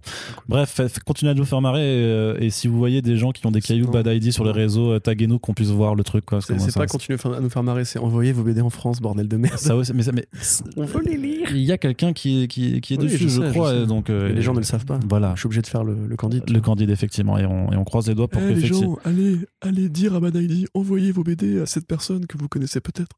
Non, c'est ça. Bah, on espère, euh, voilà, on espère que si ça peut arriver en France, ça, ça, ça pourra le faire. Ensuite, du côté de l'indé, toujours très très très bonne nouvelle. Corentin, tu as regardé une interview de 2h30 de Geoff Darrow pour 2h50. en extraire une information, 2h50. une information capitale qui est que euh, Shaolin Cowboy euh, va revenir. Ouais, et je crois qu'on est les seuls sur Terre à avoir fait un article là-dessus. Ouais. J'ai checké un peu. Ah, parce qu'on est les seuls, enfin tu es le seul du coup à avoir regardé cette interview de 2h50. Ouais, tu cartooniste Keffabe, euh, oui, on résumé du coup. Euh, donc c'est Ed Piscor, l'auteur de Red Room, que tu aimes bien, euh, et Jim Rugg, aussi auteur de comics, donc sont les, les deux animateurs de l'émission Cartoonist Keffabe, qui est un podcast slash chaîne YouTube plus sur les de la vidéo quand même. Quoi, mais Ouais, ouais. ouais, qui, qui parle beaucoup de culture années 80-90, que c'est vraiment leur génération. Eux, c'est des gros, des gros geeks de la génération Rob Liefeld, Jim Lee, ils adorent tout ce qui est cool, bagnole, etc., et les Tortues Ninja et compagnie. Euh, donc ils ont euh, interviewé effectivement Geoff Darrow, qui est un de leurs héros personnels, après avoir justement fait une vidéo sur Hardboiled. Je crois qu'ils avaient fait Big Guy aussi et Rusty. Euh, Donc ils ont reçu Geoff Darrow, enfin ils ont reçu non, ils l'ont interviewé à distance avec un format qui s'appelle les shoot interviews, donc c'est des interviews Skype, hein, tout simplement, il n'y a pas de montage, il n'y a pas de sous-titrage, il n'y a pas de d'insert particulier, c'est vraiment juste rough, comme ça, from scratch, beaucoup d'anglicisme. Euh, donc euh, Geoff Darrow qui s'est vraiment livré, hein, qui a évoqué des tonnes et des tonnes de choses, le mec il a une vie passionnante, enfin il a inspiré une scène dans un film de Sam Raimi, euh, il a rencontré DiCaprio, euh, il a même vendu un original à DiCaprio, parce que la plupart DiCaprio était éditeur de BD aussi, il faut le savoir. Il a, enfin, il évoque son amitié avec Dave Stewart, ses années euh, chez Hanna Barbera, sur, Super Friends, son amitié avec Alex Toff, avec Jack Kirby, sa rencontre avec Moebius, leur, leur travail en commun. Quand il a été en France pour travailler sur, Bourbon Fret chez les Humano Associés, où il a été colorisé par la nièce de Hergé. Enfin, le mec a une vie extraordinaire. C'est vraiment, c'est, le père Castor. Raconte-moi une histoire. Quoi. Il a, c'est un bouquin entier euh, qui peut te livrer sur toute sa vie, euh, où il y a 40 000 anecdotes. Et comme il était en confiance et qu'il il aime beaucoup le travail de Piscor et euh, de Rogue, il a fait une variant cover pour, pour Red Room, je crois. Bah, il a justement dit bah voilà écoutez ouais je travaille je travaille actuellement avec Dark Horse pour une nouvelle série euh, Shaolin Cowboy donc Shaolin Cowboy pour rappel c'est justement la continuation de l'œuvre de toute sa vie en fait qui est Bourbon Threat. Euh, donc quand il est allé, euh, en France dans les années 80 épaulé par Moebius il a pour le compte de Metal Hurlant inventé le personnage de Bourbon Threat. Donc un petit guerrier chinois, euh, enfin asiatique, pas précisé qu'il était chinois d'ailleurs, inspiré par le, le personnage de, de Zatoichi, qui est une sorte de samouraï aveugle de la légende japonaise, euh, qui voilà évolue dans, dans des décors futuristes, euh, très jolis, très, bar- très barrés, très, très riches en détails, avec des robots, beaucoup de robots, des punks, etc. Et qui, comme il est beaucoup trop fort, euh, bah, pète la gueule de plein de gens parce que Geoff Darrow c'est un obsédé des scènes d'action. C'est-à-dire que toutes ces BD sont une longue scène d'action en fait. Alors Bull c'est une longue scène d'action, chez Cowboy c'est que des longues scènes d'action. Il y a jamais quasiment d'histoire. Il y a, il y a un sens, hein. il y a un propos, une métaphore et tout, mais c'est vraiment que de la bagarre. Euh, Il y avait un tome comme ça, euh, il, C'est il évoque bien, dans c'est l'interview, bien, celui, avec les zombies et les, et les Ah, le tome tronçonneuses, qui est vraiment juste un combat contre des zombies pendant euh, 120 pages, je crois, où il n'y a pas un seul dialogue. Et euh, il disait justement qu'aux États-Unis, ils avaient détesté. Il disait que c'était n'importe quoi, que c'était débile, que c'était, il fallait pas faire ça et tout. Donc après ça, justement, quand il avait travaillé avec, avec les Wachowski sur Matrix, les Wachowski voulaient refaire une maison d'édition parce que justement, à l'époque, c'était des fans de BD, etc. Donc euh, elles lui ont proposé de faire justement la suite de Bourbon Fret. Et il s'est dit, bah, je vais réinventer le truc en mode Shaolin Cowboy pour le faire à, l'américaine, on va dire, et, couper un peu le personnage de ses origines. Donc, euh, Shaolin Cowboy a continué. Il y a eu plein de tomes depuis. C'est un peu, en fait, sa seule BD, quasiment. Je veux dire, à part Hardboil et Big Guy. Euh, Darrow, il a quasiment pas fait de projet. Il y a La Cité Feu avec Moebius. Il y a quelques autres couvertures variantes par-ci par-là, mais sinon, c'est un mec qui est très très rare, euh, alors qu'il a un talent fou. D'ailleurs, il parle aussi de Juan Roserip et il dit qu'en fait, il est pas fan du tout et qu'il trouve que c'est vraiment du, plagiat et de la copie. C'est c'est assez, c'est assez bizarre parce que Bah, et- bah non. à un moment donné, il parle de Robocop 2. Ah, franchement, tu vois, Ro- Robocop 2 de Juan Roserip, c'est vraiment du Geoff Darrow. Mais justement, il en parle et il dit Frank Miller m'avait appelé pour me dire Hey, regarde, ce mec-là, il dessine comme toi et tout. Et il a regardé les planches, il a dit Mais c'est c'est dégueulasse, il m'a plagié et tout. c'est trop marrant. Ah, Enfin, bref. bah, il a- ils ont des styles très, oui, effectivement, très, Ah non, très ressemblants. mais mais, Rip euh, a admis qu'il s'était inspiré de lui. Hein. C'est- il, Oui, il- mais- il, il reconnaît le- le- le- la, la paternité, comme euh, Casa- Casalanguila avec euh, Gorad Parlov et tout. Enfin, c'est des les artistes clones, comme on dit, tu vois. Non, Bah mais je oui, fais pas après, jugement brisé là-dessus. J'adore, bah j'adore Juan Roserip aussi, mais ça me fait rire de, Mm. de l'évoquer. Et quelque part, justement, bah, il continue. Pour lui, c'est l'œuvre de sa vie, ce sera Shaolin Cowboy. Donc, ça va revenir euh, avec une mini en, en 7 numéros. Euh, Cruel to be King, a priori, pas Cruel to be King, parce qu'il y a toujours un jeu de mots dans Mm. les titres. C'est euh, The Shame Cocktail au lieu de The Shrimp Cocktail et tout. Euh, donc bah c'est super cool parce que c'est toujours un artiste aussi brillant, c'est toujours cette, cette folie de détails, cette scène d'action qui continue, qui ne s'arrête jamais, qui va toujours plus loin, avec des monstres toujours plus gros, avec des, des scènes toujours plus violentes, où il tue des punks ou des crustacés colossaux, etc. Enfin, c'est- de l'imaginaire à l'état brut, euh, c'est un condensé de John Woo, de, de Miyazaki, de Otomo, de Tezuka, de, de Moebius aussi évidemment. Donc c'est super. Et effectivement, donc ça intervient pour ceux qui, qui veulent pas se taper toute l'interview à 2h20 quand c'est à ce moment-là qu'il en parle. c'est tout petit, hein, il donne pas d'infos. Bah après, je pense pas qu'il y ait un scénario mirobolant. Hein. Mais voilà, Joe Darrow qui revient. On se rappelle que du coup, Futuropolis la réédite en trois tomes. Le 3 novembre, la, le Hardboiled. Oui, alors d'accord, tu parles de, de, mais il y a, voilà, il y, a, tout Shaolin Cowboy qui a été réédité en trois, trois très jolis euh, albums euh, grand format et tout ça. donc, à supposer que peut-être que aussi cette réédition a poussé aussi le, le bonhomme à, revenir en fait à, cet univers. Hein. Bah, il, est il, est venu s'installer en France, euh, dans le trou du cul de la Bretagne. et il est voilà, entouré de fermiers apparemment. Et voilà, donc lui c'est un francophone, francophile, il adore ce pays, il adore justement la, la, la culture qu'on a par rapport à la BD. Et justement, on en parlait, la réédition de Hardboiled, j'ai du coup, j'ai mis le nez dedans. D'ailleurs, tu m'avais montré les planches que tu avais toi.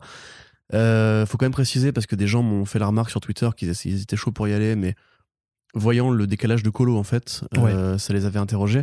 Donc pour préciser ça, quand... c'est Dave Stewart hein, qui refait la colo. Exactement.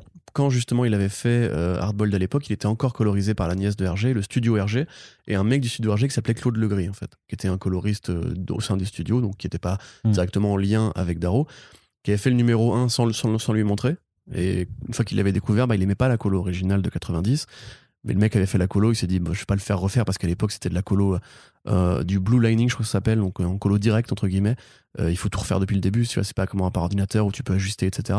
Donc il a dit, bon bah tant pis, on fera, cette, colorisation là, mais lui il a jamais aimé cette version là. Donc quand après il a, il a trouvé Dave Stewart pour Shaolin Cowboy euh, deuxième ou troisième mini-série, il s'est dit, lui, c'est génial, c'est exactement ce que j'aime dans la colo.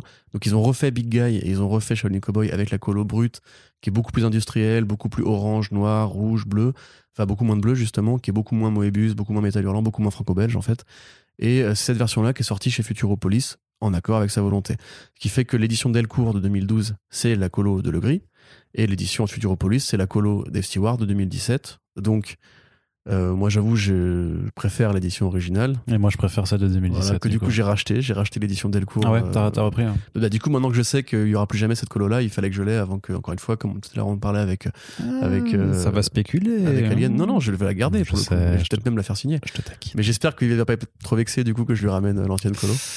Mais, euh, ah, gaffe, hein, ouais, mais s'il aime pas, s'il aime pas son travail, c'est. En plus, il est super écorché vif. Hein. Dans l'interview, vous voyez, lui, il se trouve chiant, il se trouve, il est super humble par rapport à sa carrière et tout.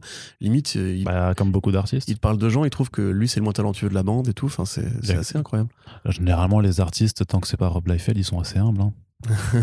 non, ou Mark Millar aussi. Todd McFarlane aussi. Hein. Plus... McFarlane aussi, il est pas ultra humble. donc, euh. Mais bref, voilà, c'était le point de Geoff Darrow. Super content pour Shane Cowboy qui revient mettez quand même le nez dans euh, Hardball parce que ça reste une putain de bonne BD euh, avec ou sans les couleurs. Alors par contre, faites-le après avoir acheté le bouquin parce que si vous mettez le nez dans la BD en librairie, on risque de vous regarder un petit peu bizarrement. Quoi. Ouais, ne vous mouchez pas, non. C'est ça, Monsieur, qu'est-ce que vous faites avec le nez dans ce bouquin J'y peux rien, c'est Corentin qui m'a dit de mettre mon nez mais dedans. non, mais ça y est, j'avais réussi à sauver la vanne. Pourquoi tu rebondis Mais parce qu'elle était très bonne cette vanne. tu n'as rien sauvé du tout, tu n'as rien sauvé Bref, du tout. donc c'est cool et Jeff Darrow, euh, éternel respect. On t'aime. Attends, si, autre anecdote? Non. Si. Euh, Geoff Darrow avait aussi fait un poster pour le film John Wick qui a été censuré par Lionsgate parce qu'il était trop violent. Et ah. si vous cherchez sur, Twitter, vous pouvez voir des, photos de ce truc-là parce qu'il n'a pas été euh, montré sur mhm. Internet. Et en fait, c'est John Wick qui met un couteau dans la gorge d'un mec, qui lui met, une, qui lui met du plomb, du plomb dans la gueule. Et t'as vraiment genre une gerbe de sang qui dure pendant 30 cm. Et euh, j'aimerais vraiment que qu'on voit cette image pour, euh, pour la, la voler. Et la spéculer aussi. Très bien, très bien. Mais écoute, effectivement, ça m'intéresse. Ça m'intéresse. Et Matrix 4 avec le design de Geoff Darrow encore. Yes. On continue, Corentin, du côté de.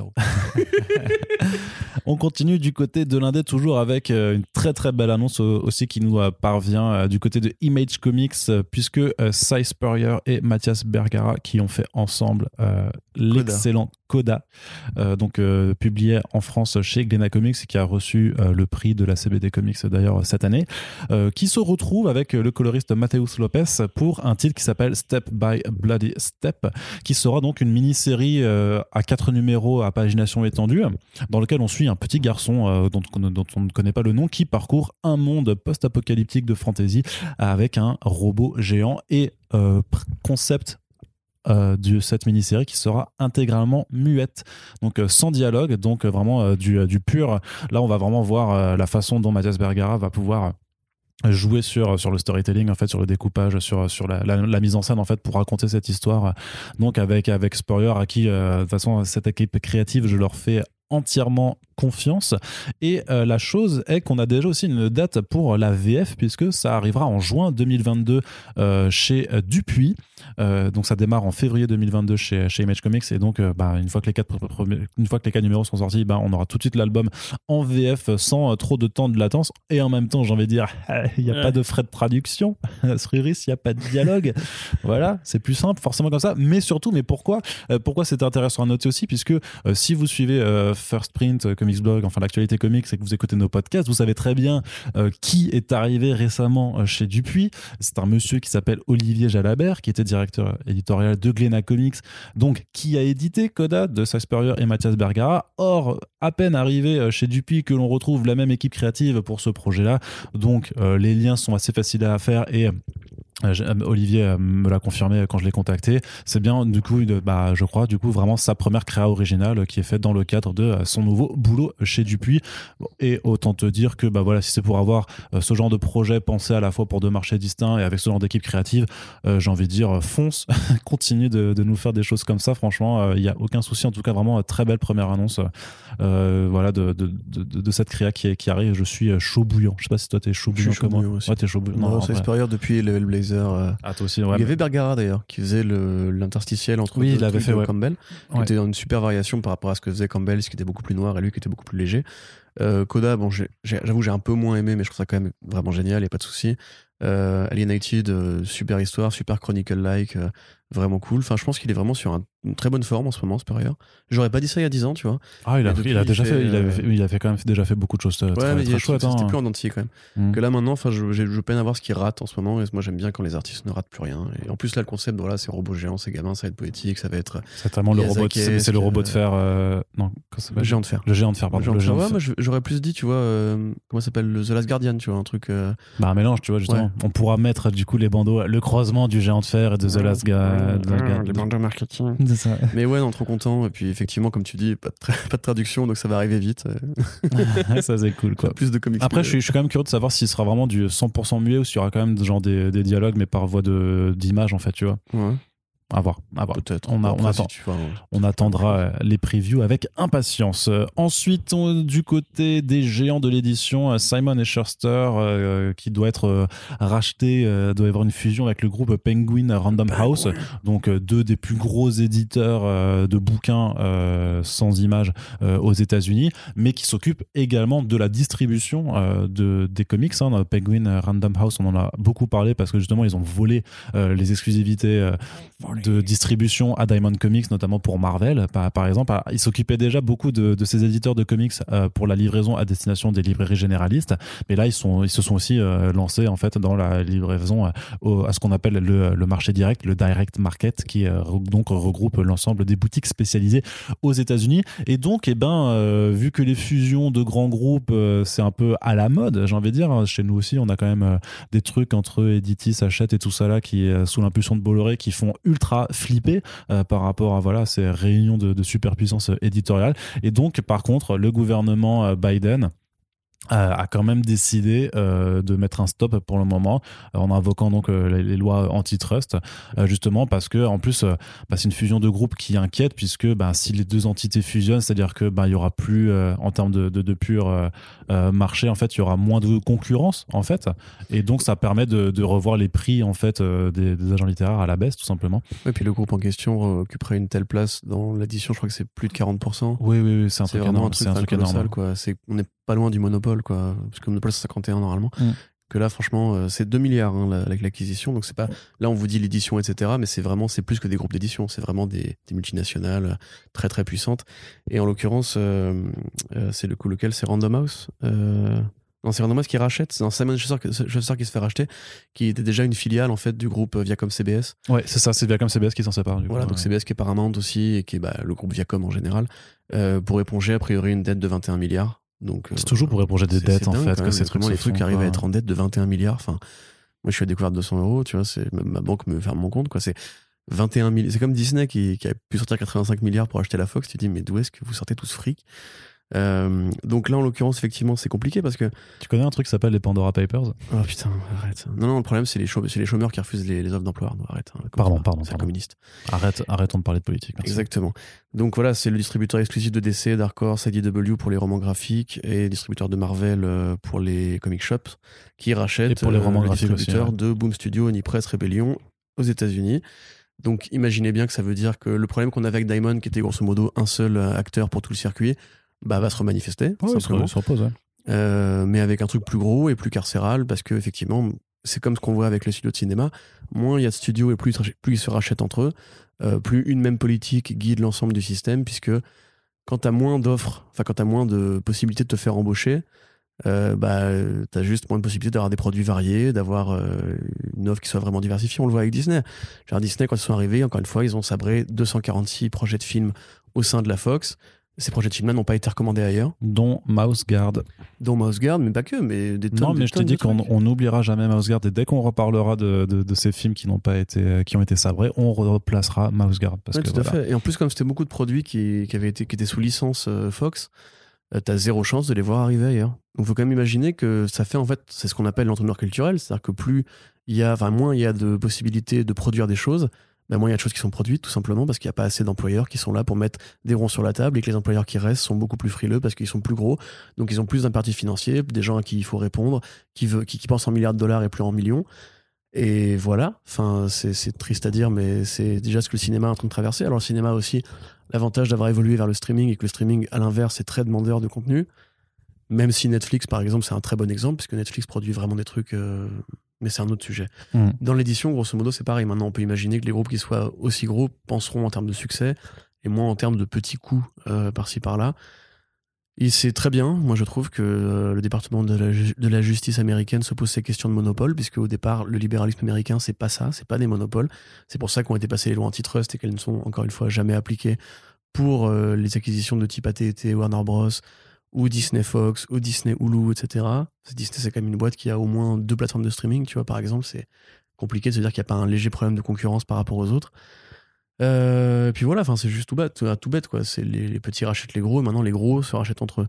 Donc à un moment donné, comment tu veux, par exemple, si toi tu veux, je sais pas, monter ta boîte d'édition, euh, comment tu fais? Puisque tout le circuit est déjà tenu, tout le circuit est déjà quadrillé. S'ils veulent et que tu, que tu leur poses problème, ils te rachètent et ils te coulent dans la foulée. Enfin, il y a des tonnes, des tonnes d'exemples de ça. Donc euh, moi, je suis assez, pour le coup, je suis assez partisan de la politique américaine sur le sujet et j'aimerais que euh, ça se bloque parce que ah, t'as un peu l'impression sûr, qu'il y a des rachats partout quoi en ce moment. C'est comme ça, je pas, la Carrefour qui voulait racheter Leclerc ou un truc comme ça récemment euh, dans la grande distribution pour lutter contre Amazon et compagnie. T'as pas entendu aussi à First Print qui veut racheter euh, Warner? Mais oui, genre, Oh, alors, euh, le- apparemment quoi. le chèque est pas, pas énorme, mais c'est ça. c'est un petit 500 balles, je crois. Ouais, c'est ça. Mais je crois que Discovery était intéressé. hein. Donc, euh, non, mais voilà, tu vois, c'est ce, ce monde de, de centralisation de, de profit, en fait, que vous faites, tous les petits veulent devenir plus gros pour lutter contre ceux qui sont déjà très gros. Et en fait, la, tactique de Penguin, elle est pas compliquée. C'est il y a un mec qui s'appelle Jeff Bezos qui a monté Amazon, qui pèse très lourd sur le marché de l'édition aussi. Donc, il faut pouvoir dialoguer avec eux. Et pour ça, il faut être de plus en plus gros, de plus en plus gros, de plus en plus gros.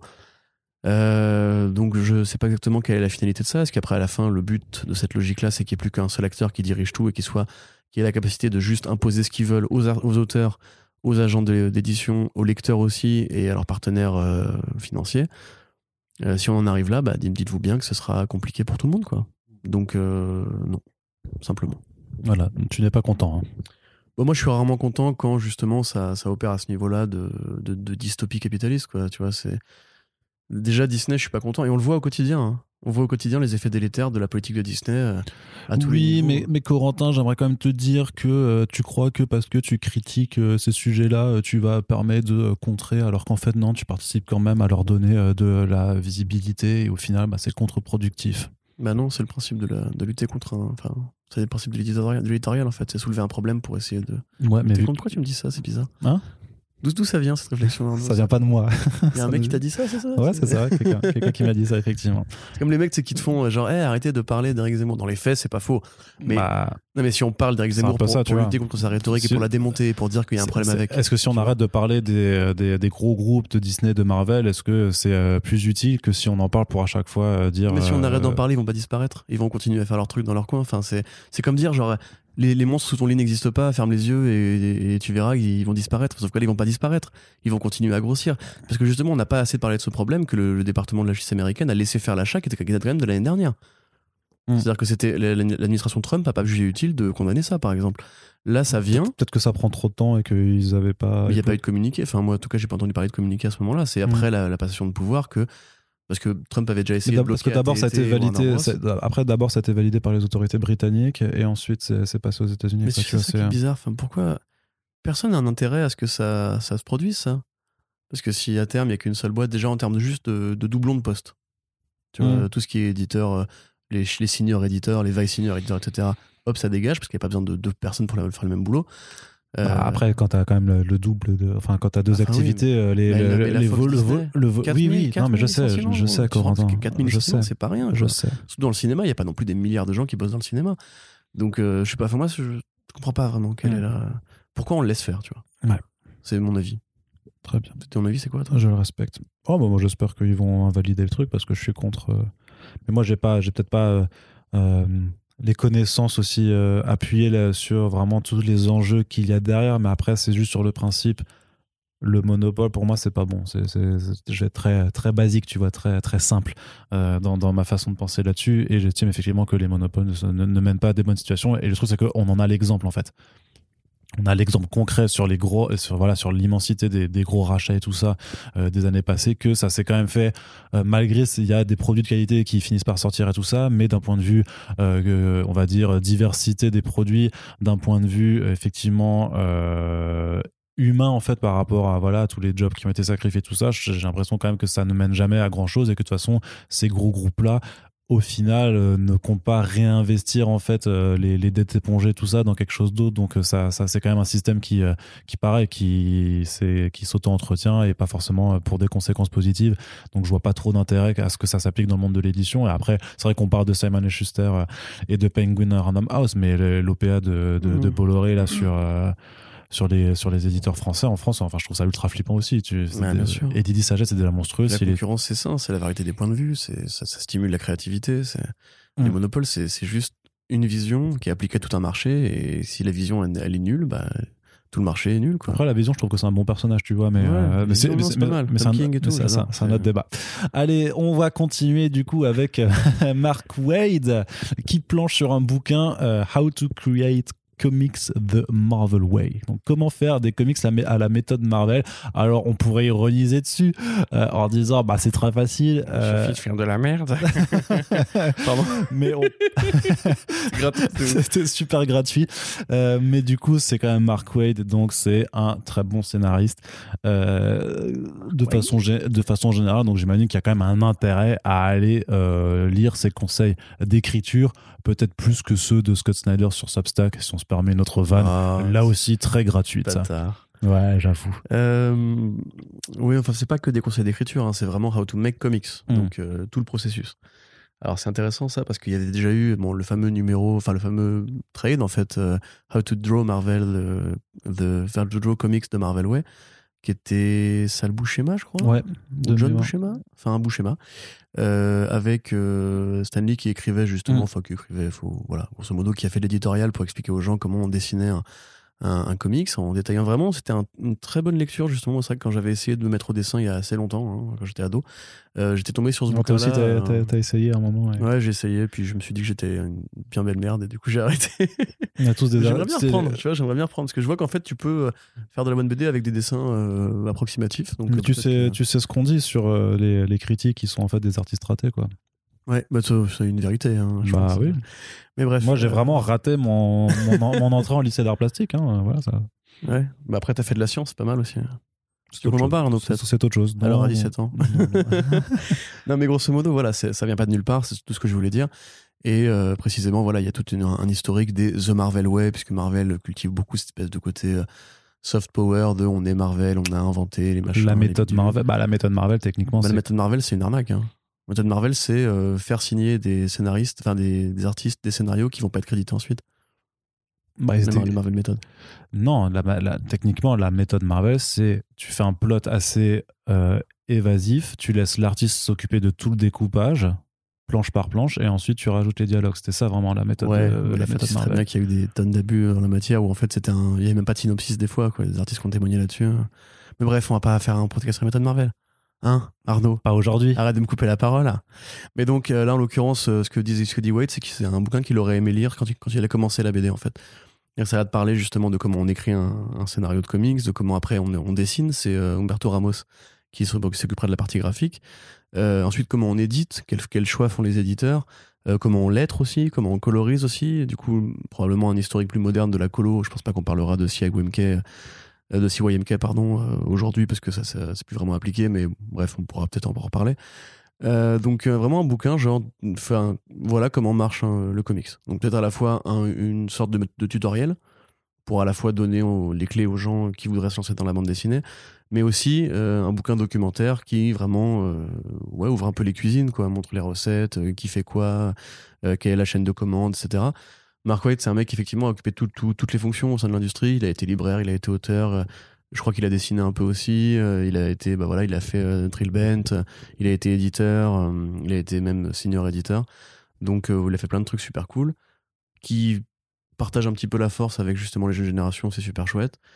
Même si voilà bon le Marvel ouais je pense qu'il aurait pu le faire ailleurs que chez Marvel mais là ça attirera peut-être plus, l'attention que que s'il l'avait fait tout seul de son côté en mode genre voilà comment on fait un comics par Mark Waid donc c'est cool et ouais donc euh, Ramos au dessin euh, sympa Mortel. moi je suis content de toute façon, Ouais, tout ce ça- qui- je pense que ça va, être, ça va être très intéressant. hein. tu vois, parce que c'était MacLeod qui justement avait dit que le, le bouquin de Stanley Buscema sur euh, comment dessiner les comics Marvel, euh, c'était une très bonne porte d'entrée. Et bon, quand MacLeod il dit ça, c'est qu'en général, lui qui justement a beaucoup déconstruit la, la façon d'inventer et de raconter une BD.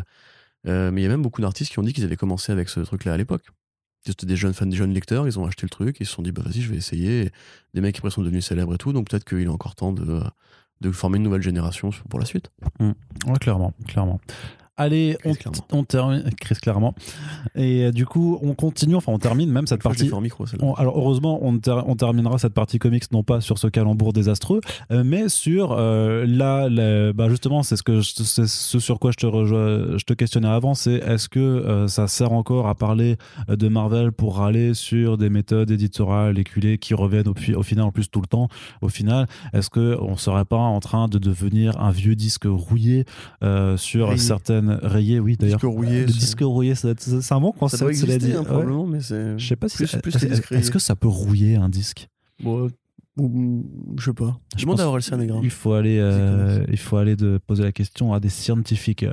Mais du coup, est-ce qu'on serait pas un vieux disque rayé euh, sur certaines thématiques, Corentin, notamment lorsqu'on évoque le cas de Marvel? Et de ses crossovers, de ses events, avec des multiples tie-ins, des mini-séries à n'en plus savoir, des répercussions qui se font dans des séries en parallèle.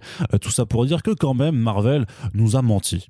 Voilà, c'est pas la première fois qu'ils le font, ce sera sûrement pas la dernière, mais là pour le coup, je trouve que c'est vraiment un foutage de gueule un peu public, puisque euh, il y a quelques semaines, et on en avait parlé dans le front page, et justement, on avait accueilli cette nouvelle avec euh, bienveillance et euh, force euh, enthousiasme, euh, puisqu'en euh, en, annonçant l'event euh, Devil's Reign euh, du début de l'année prochaine, donc euh, qui concerne Daredevil, qui est euh, voilà parce que euh, le Kingpin en fait a mis euh, tous les malfrats, euh, enfin le Kingpin a décidé que décidément c'est bon, c'est fini, les super héros dans sa ville, il y en aura plus, donc euh, il veut euh, voilà éliminer euh, toute euh, menace costumée. Euh, donc ils avaient dit à la base que ce serait un crossover à l'ancienne, euh, vraiment qui se contenterait simplement voilà de, de vraiment se limiter à la, à la mini-série principale avec éventuellement peut-être les numéros de la série euh, annexe Daredevil qui pourraient être touchés, ce genre Ouais, de choses. des au sein des séries en cours de publication. Voilà, c'est ça, voilà. Euh, or, il y a une checklist officielle maintenant qui a été publiée et euh, qui fait qu'on se rend compte maintenant, on, on avait déjà aussi détaillé qu'il y avait de plus en plus de mini-séries en trois numéros, de one-shot et tout ça qui était annoncé, qu'en fait, ben, Devil's Reign, ça va faire un total de 26 numéros, tout compris. Ouais, et c'est beaucoup quand même. Ouais, c'est. pour une mini-série en 6, euh, enfin, t'imagines bien. En plus, c'est juste c'est sur 4 mois, quoi. Donc, euh, Ouais. déjà, ils vont mitrailler les numéros de la mini-série en question sur. À deux numéros par mois sur deux mois, donc ça déjà, bon, pourquoi pas. Euh, le numéro Winter Soldier, où je m'explique toujours pas ce que vient foutre Bucky Barnes dans un truc qui le concerne absolument pas. Le numéro Emma Frost, par- euh, X-Men, pardon, parce qu'ils ont appelé ça X-Men alors qu'il y a que Emma Frost, mais tu mets X-Men, ça vend quand même vachement plus. Euh, j'ai toujours du Emma mal Frost, à... elle est, elle est, elle est très. elle Oui, mais tu mets X-Men sur une cover. Oui, euh, oui, Par bah rapport à oui. Emma Frost sur une cover. Euh, Ouais, ça j'attends va venir à. Damux pour les covers, tu vois. Justement. Je vais, je vais écrire un bouquin nul et Ouais, je vais mettre tu X-Men dessus. X-Men de points, Arnaud ça. Ouais, Tu vois, ça vendra mieux que si t'avais pas mis X-Men. Ouais, c'est probable en plus. Mais non, voilà, donc c'est pas ouf. Euh, la mini-série aussi, Luke Cage City of Fire, qui normalement en fait avait été annoncée avant euh, que Devil's Reign soit prévu et qui devait juste parler de Luke Cage qui euh, bastonnait des espèces de. Alors, il y avait l'idée que le Kingpin était impliqué dès le départ. Mm. Puisque le Kingpin, grosso modo, avait des espèces de forces d'opposition dans les quartiers et que Luke Cage euh, les défonçait, tu vois, dans un truc un peu, un, un peu social par rapport à la violence policière et tout. Et finalement, bah, en fait, les trois numéros sont comptés dans Devil's Reign. Je m'explique pas trop le truc. Alors, ça, sur la- c'est, mais ça, c'est vraiment sur du, le du- deuxième numéro, tu vois qu'il y a la, Spider- la Daredevil Woman, euh, Ouais. la Ouais, ouais, en ouais, fait, euh, ouais. voilà. Mais non, ce que je veux dire, c'est que ça a l'air vraiment d'être aussi là du, euh, du marketing stunt en fait, où on se dit bon, Ouais. euh, faut qu'on trouve quelque chose pour un peu élever. Ça, à la base, c'est- c'est c'est à ça que ça servait les crossovers aussi. hein. C'était en fait, c'était euh, soutenir les, les séries plus petites par les, les gros noms hein, derrière. Donc, euh, Ouais, mais sur une mini en 3, enfin, le Cage a quand même pas eu beaucoup de projets euh, réguliers récemment. Donc ouais, mais c'est c'est justement, c'est pour ça, c'est pour ça justement, ils, ils, ils parlent de Ils donnent Davis toutes ces Range. chances au projet, oui, mais du coup, ce sera moins Luke Cage. Enfin, Le truc, c'est que pour moi, oui, ça, ça allait faire inverse parce que intéressé pour la lire, mais là, si c'est juste une partie du crossover, par principe, je lis pas les tie parce que je veux pas donner de- d'énergie ou d'enthousiasme Mhm. ou de, de visibilité à ces trucs-là. Donc, euh, peut-être un numéro, allez, sympa, tu vois, je suis, je suis régalade. La mini-série euh, euh, Woman Without Fear, ça, il faut parce que c'est intégré au run de Zdarsky et Keketo sur, euh, sur Daredevil. Après, voilà, les autres projets, bah, Villains for Hire, euh, voilà. L'autre, c'était quoi enfin, Superior 4, donc une suite, entre guillemets, presque apocryphe de, du Superior Spider-Man où euh, Otto Octavius monte euh, trois clones de lui. Donc, du coup, ils sont quatre, donc Superior 4, tu vois, Faut que tu- faut- Four, Superior 4. faut que tu lises euh, la, la- la saga des clones là de Miles Morales. Ah, non, ils, ont un délire non, avec les clones, euh, Ouais, non, mais tu sais que maintenant, les, en fait, les, le fait d'avoir des clones euh, euh, n'implique, enfin, est, est tellement. Ouais, il y a des clones, Ouais, quoi, tu vois, c'est ça, c'est euh, et, et T'as qu'importe. des clones, toi aussi, d'ailleurs. Oui, Arnaud Cookie, Jessica Arnaud Jones, c'est tout. tout à fait, Ils sont effectivement. la pièce à côté, d'ailleurs. On ira Oui. tout à l'heure les chercher pour dire bonjour. et euh, tu vois, non, bah, ça, c'est c'est- c'est pas Alors, ouf. c'est- alors, techniquement, c'est pas des clones, c'est des versions du, du multivers de, de Ouais, moi. ouais, mais il n'y a pas de multivers, hein, donc tu les as clonés. C'est scientifique, je te rappelle. Donc, il n'existe pas le multivers. Mais si, ça Donc, Mais si, il existe, merde, il y a vraiment qui couvert ça. Euh, il y avait- Il y avait une cartographie qui avait fait JB d'ailleurs. Il y a toujours une avec, euh, cartographie la liste. très sombre euh, qui traîne sur Tu les l'avais fait internets. cliquer, non? Non, jamais. Ouais, il faudrait Non, le il y, a- montrer, il y a quand des trucs qui sont pas. Notre safe qui- Ouais. Euh, bref, donc, euh, donc ça pas ouf. Qu'est-ce qu'il y avait d'autre? Alors ici, il y a quand même Spider-Woman 19 qui là est un vrai tie à l'ancienne puisque Spider-Woman dans la série principale va se connecter aux éléments de, de Devil's Reign. Euh, ce sera pareil pour Moon Knight aussi, puisque Moon Knight 8 sera dans Devil's Reign, mais le mois suivant, tu as quand même un Devil's Reign Moon Knight qui a priori sera la suite de Moon Knight, de Moon Knight 8, de Moon Knight 8, et le même mois, un Moon Knight 9 qui sera plutôt la suite de Moon Knight 7, puisque on considère que Moon Knight 8 sera le numéro crossover. Et si vous aussi, vous n'a- n'avez rien compris, c'est normal, c'est normal. Donc voilà, 26 numéros, que du plaisir. Lisez la série principale parce que Mark, euh, Zdarsky, parce que Keketo. Euh, lisez peut-être euh, voilà, Woman Without Fear. Et lisez pas le reste parce que ce sera jetable, ce sera oubliable, ça ne servira à rien. De toute façon, l'événement lui-même servira à rien parce que c'est juste pour se régaler au niveau de. Si, alors le seul intérêt, Ça, c'est peut-être que ça, ça, ça, peu présomptueux, ça va monsieur peut-être enfin Corentin. virer euh, le, maire, le maire Wilson Fisk. Ah non, moi, j'aime bien. traîne depuis quand même longtemps. Ouais, trois ans, mais c'est cool. Bah, il faut revenir au statu quo. à un Depuis donné. Legacy, bah moi j'aime, mais j'aime bien que ce soit le statu quo. Mais comme c'était une sorte d'allégorie de Trump un peu, et maintenant que Trump est plus là. euh, Ça vois. sert à rien, ça empêche pas de toujours pouvoir profiter du Kingpin pour faire un discours bon, sur euh, euh, 4 ans, c'est bien. C'est- T'es chiant, toi Bah oui. Bah, enfin. Non, mais j'aime pas le maire Wilson Fisk. Ah ouais? Je, je Ah veux- je veux qu'il revienne le, le Kingpin à l'ancienne. quoi. Ouais, mais c'est cool d'avoir aussi un, euh. vrai truand. Enfin, c'est quand même pas, c'est, l'imagerie faite. dans la tête du, du, du pouvoir, Oui. ça, ça arrive quand même des fois. Oui, mais c'est pour, non, mais c'est pour ça, je trouve que c'est bien de l'avoir de façon très littérale en fait. L'histoire Oui, de non, se rappeler que c'est aussi le cas mais dans je, la vraie je vie. hein. pense que le, le- la seule conséquence durable que tu pourras avoir de ça, en dehors de la, de la Woman Without Fear, qui est déjà en place en fait depuis la fin du run de, de euh, ce serait ça, tu vois. Je dis Moi, pas je- que c'est ce que je souhaite, mais je pense que ce serait la conclusion, grosso modo, c'est un peu, euh, on rebat les cartes de cet événement-là, tu vois. C'était, euh, tu sais, c'était, euh, c'était euh, Mast qui avait fait des, des comics euh, de parodie politique avec euh, sur les élections présidentielles. Il avait fait un truc sur Jean-Luc Mélenchon, un autre truc sur sur Opération Ah, j'ai Macron. pas vu ça. Ça, vachement bien. euh, Opération Macron. Ouais, c'est ça. Dragon. en fait, à, à la fin, tu découvres, du coup, je spoil, mais c'est pas grave. En fait, c'est tout un délire sur le fait que en fait, Macron a, a bouffé le Père Noël, tu vois. C'est un truc, ça, Ah, Conspiration Macron, ça s'appelle. C'est un truc super chelou, c'est trop marrant, quoi. bien. Mais je- non, ça, ça m'inspire juste. Je me rappelle juste de ça en me disant, putain, mais j'aimerais vraiment faire, vraiment faire un comics comme ça avec euh, une sorte de Macron comme ça en, en, en, en merde de New York, ça, et il oblige les gens à traverser la rue. Ouais. c'est son grand plan diabolique. Ouais, c'est ça, voilà, Euh, tu vois. Et il fait, fait que des trucs comme ça. Bref, euh, du coup, non, voilà. On, on- Merci Arnaud pour Bah, de rien, de rien. J'ai envie de. critique, artiste raté, voilà, c'est complètement- complète. Je trouve que c'est plutôt pas mal. Non mais voilà, Après, les gens, ils font non, je peux pas traverser la rue et tout. Il fait si, tu vas la traverser. Et à la question euh, pourquoi on en parle, parce qu'effectivement on a déjà dit plein de fois Pourquoi t'en parles rien, etc. Non, parce que tout toi qui as fait le programme, hein, reste bien. Ah, ah, ah, bah, ah, bah, quand, quand, voilà, tout de suite là, oui, t'as fait le on se ouais. défausse de ses responsabilités. Oui, mais non, mais moi j'assume très bien parce que justement, on en parle pour rappeler que c'est nul ce que fait Marvel, que ça étouffe euh, les distributeurs de comics, enfin les libraires, pardon, que Ouais, euh, pourtant, et, et là, la, place suis- que, la, place de- non, la place marketing qui est donnée à cet événement-là, qui comme d'habitude sera étouffante, va risque de faire de l'ombre à des projets plus intéressants, plus authentiques, par des artistes qui seront mieux rémunérés chez Image, chez Aftershock, chez TKO, etc. Et c'est fatigant à un moment donné. Alors je suis d'accord là-dessus, mais du point de vue des libraires, c'est sûrement un peu à relativiser parce que ça reste quand même l'éditeur qui vend le plus aussi, euh, notamment bah, Oui. en, en France comme aux États-Unis, quoi. problème, Et du coup, que- ça, ça, ça permet de, de faire tourner la machine économique aussi du secteur de- des librairies là-bas. hein. Mais si jamais ils vendaient moins de comics, peut-être que les libraires vendraient autant, mais plus de trucs variés. Tu vois, est-ce que Bad ID profite justement de, de, de la méthode Ah, Marvel tu Bad, vois Bad ID, ils ont une autre. euh, une- ils ont- pour le coup, ils ont tellement une politique éditoriale tellement différente que c'est c'est- c'est un peu plus difficile. à mais évoluer, même quoi, mais, euh, Aftershock, tu vois, on sait qu'ils sont pas non plus en super forme. IDW aussi, qui était, qui était vachement endetté. Euh, les- le- L'indé va pas forcément super bien en ce moment et je pense que Marvel devrait faire l'effort, comme l'avait demandé Todd McFarlane, qu'au moins il y ait une sorte d'agenda qui permette que tout le monde croque à un moment différent de l'année, alors que Marvel, c'est tous les mois quasiment un event, un truc. c'est- pas, ouais, c'est- c'est pas que l'indé va forcément mal parce qu'on a quand même beaucoup de titres qui marchent mal, beaucoup pas- plus que, que d'autres trucs, mais bien quand même. non, disons qu'il pourrait aller mieux en fait. Il, Ouais, va- il- il se porte quand même bien l'un l'Indé en ce moment aux États-Unis. Un, hein. un gros arbre qui cache, enfin, la- le- la- Oui. l'arbre des grands auteurs qui cache un peu la forêt de tous les petits gars, qui, enfin, les petites meufs qui essaient de se lancer.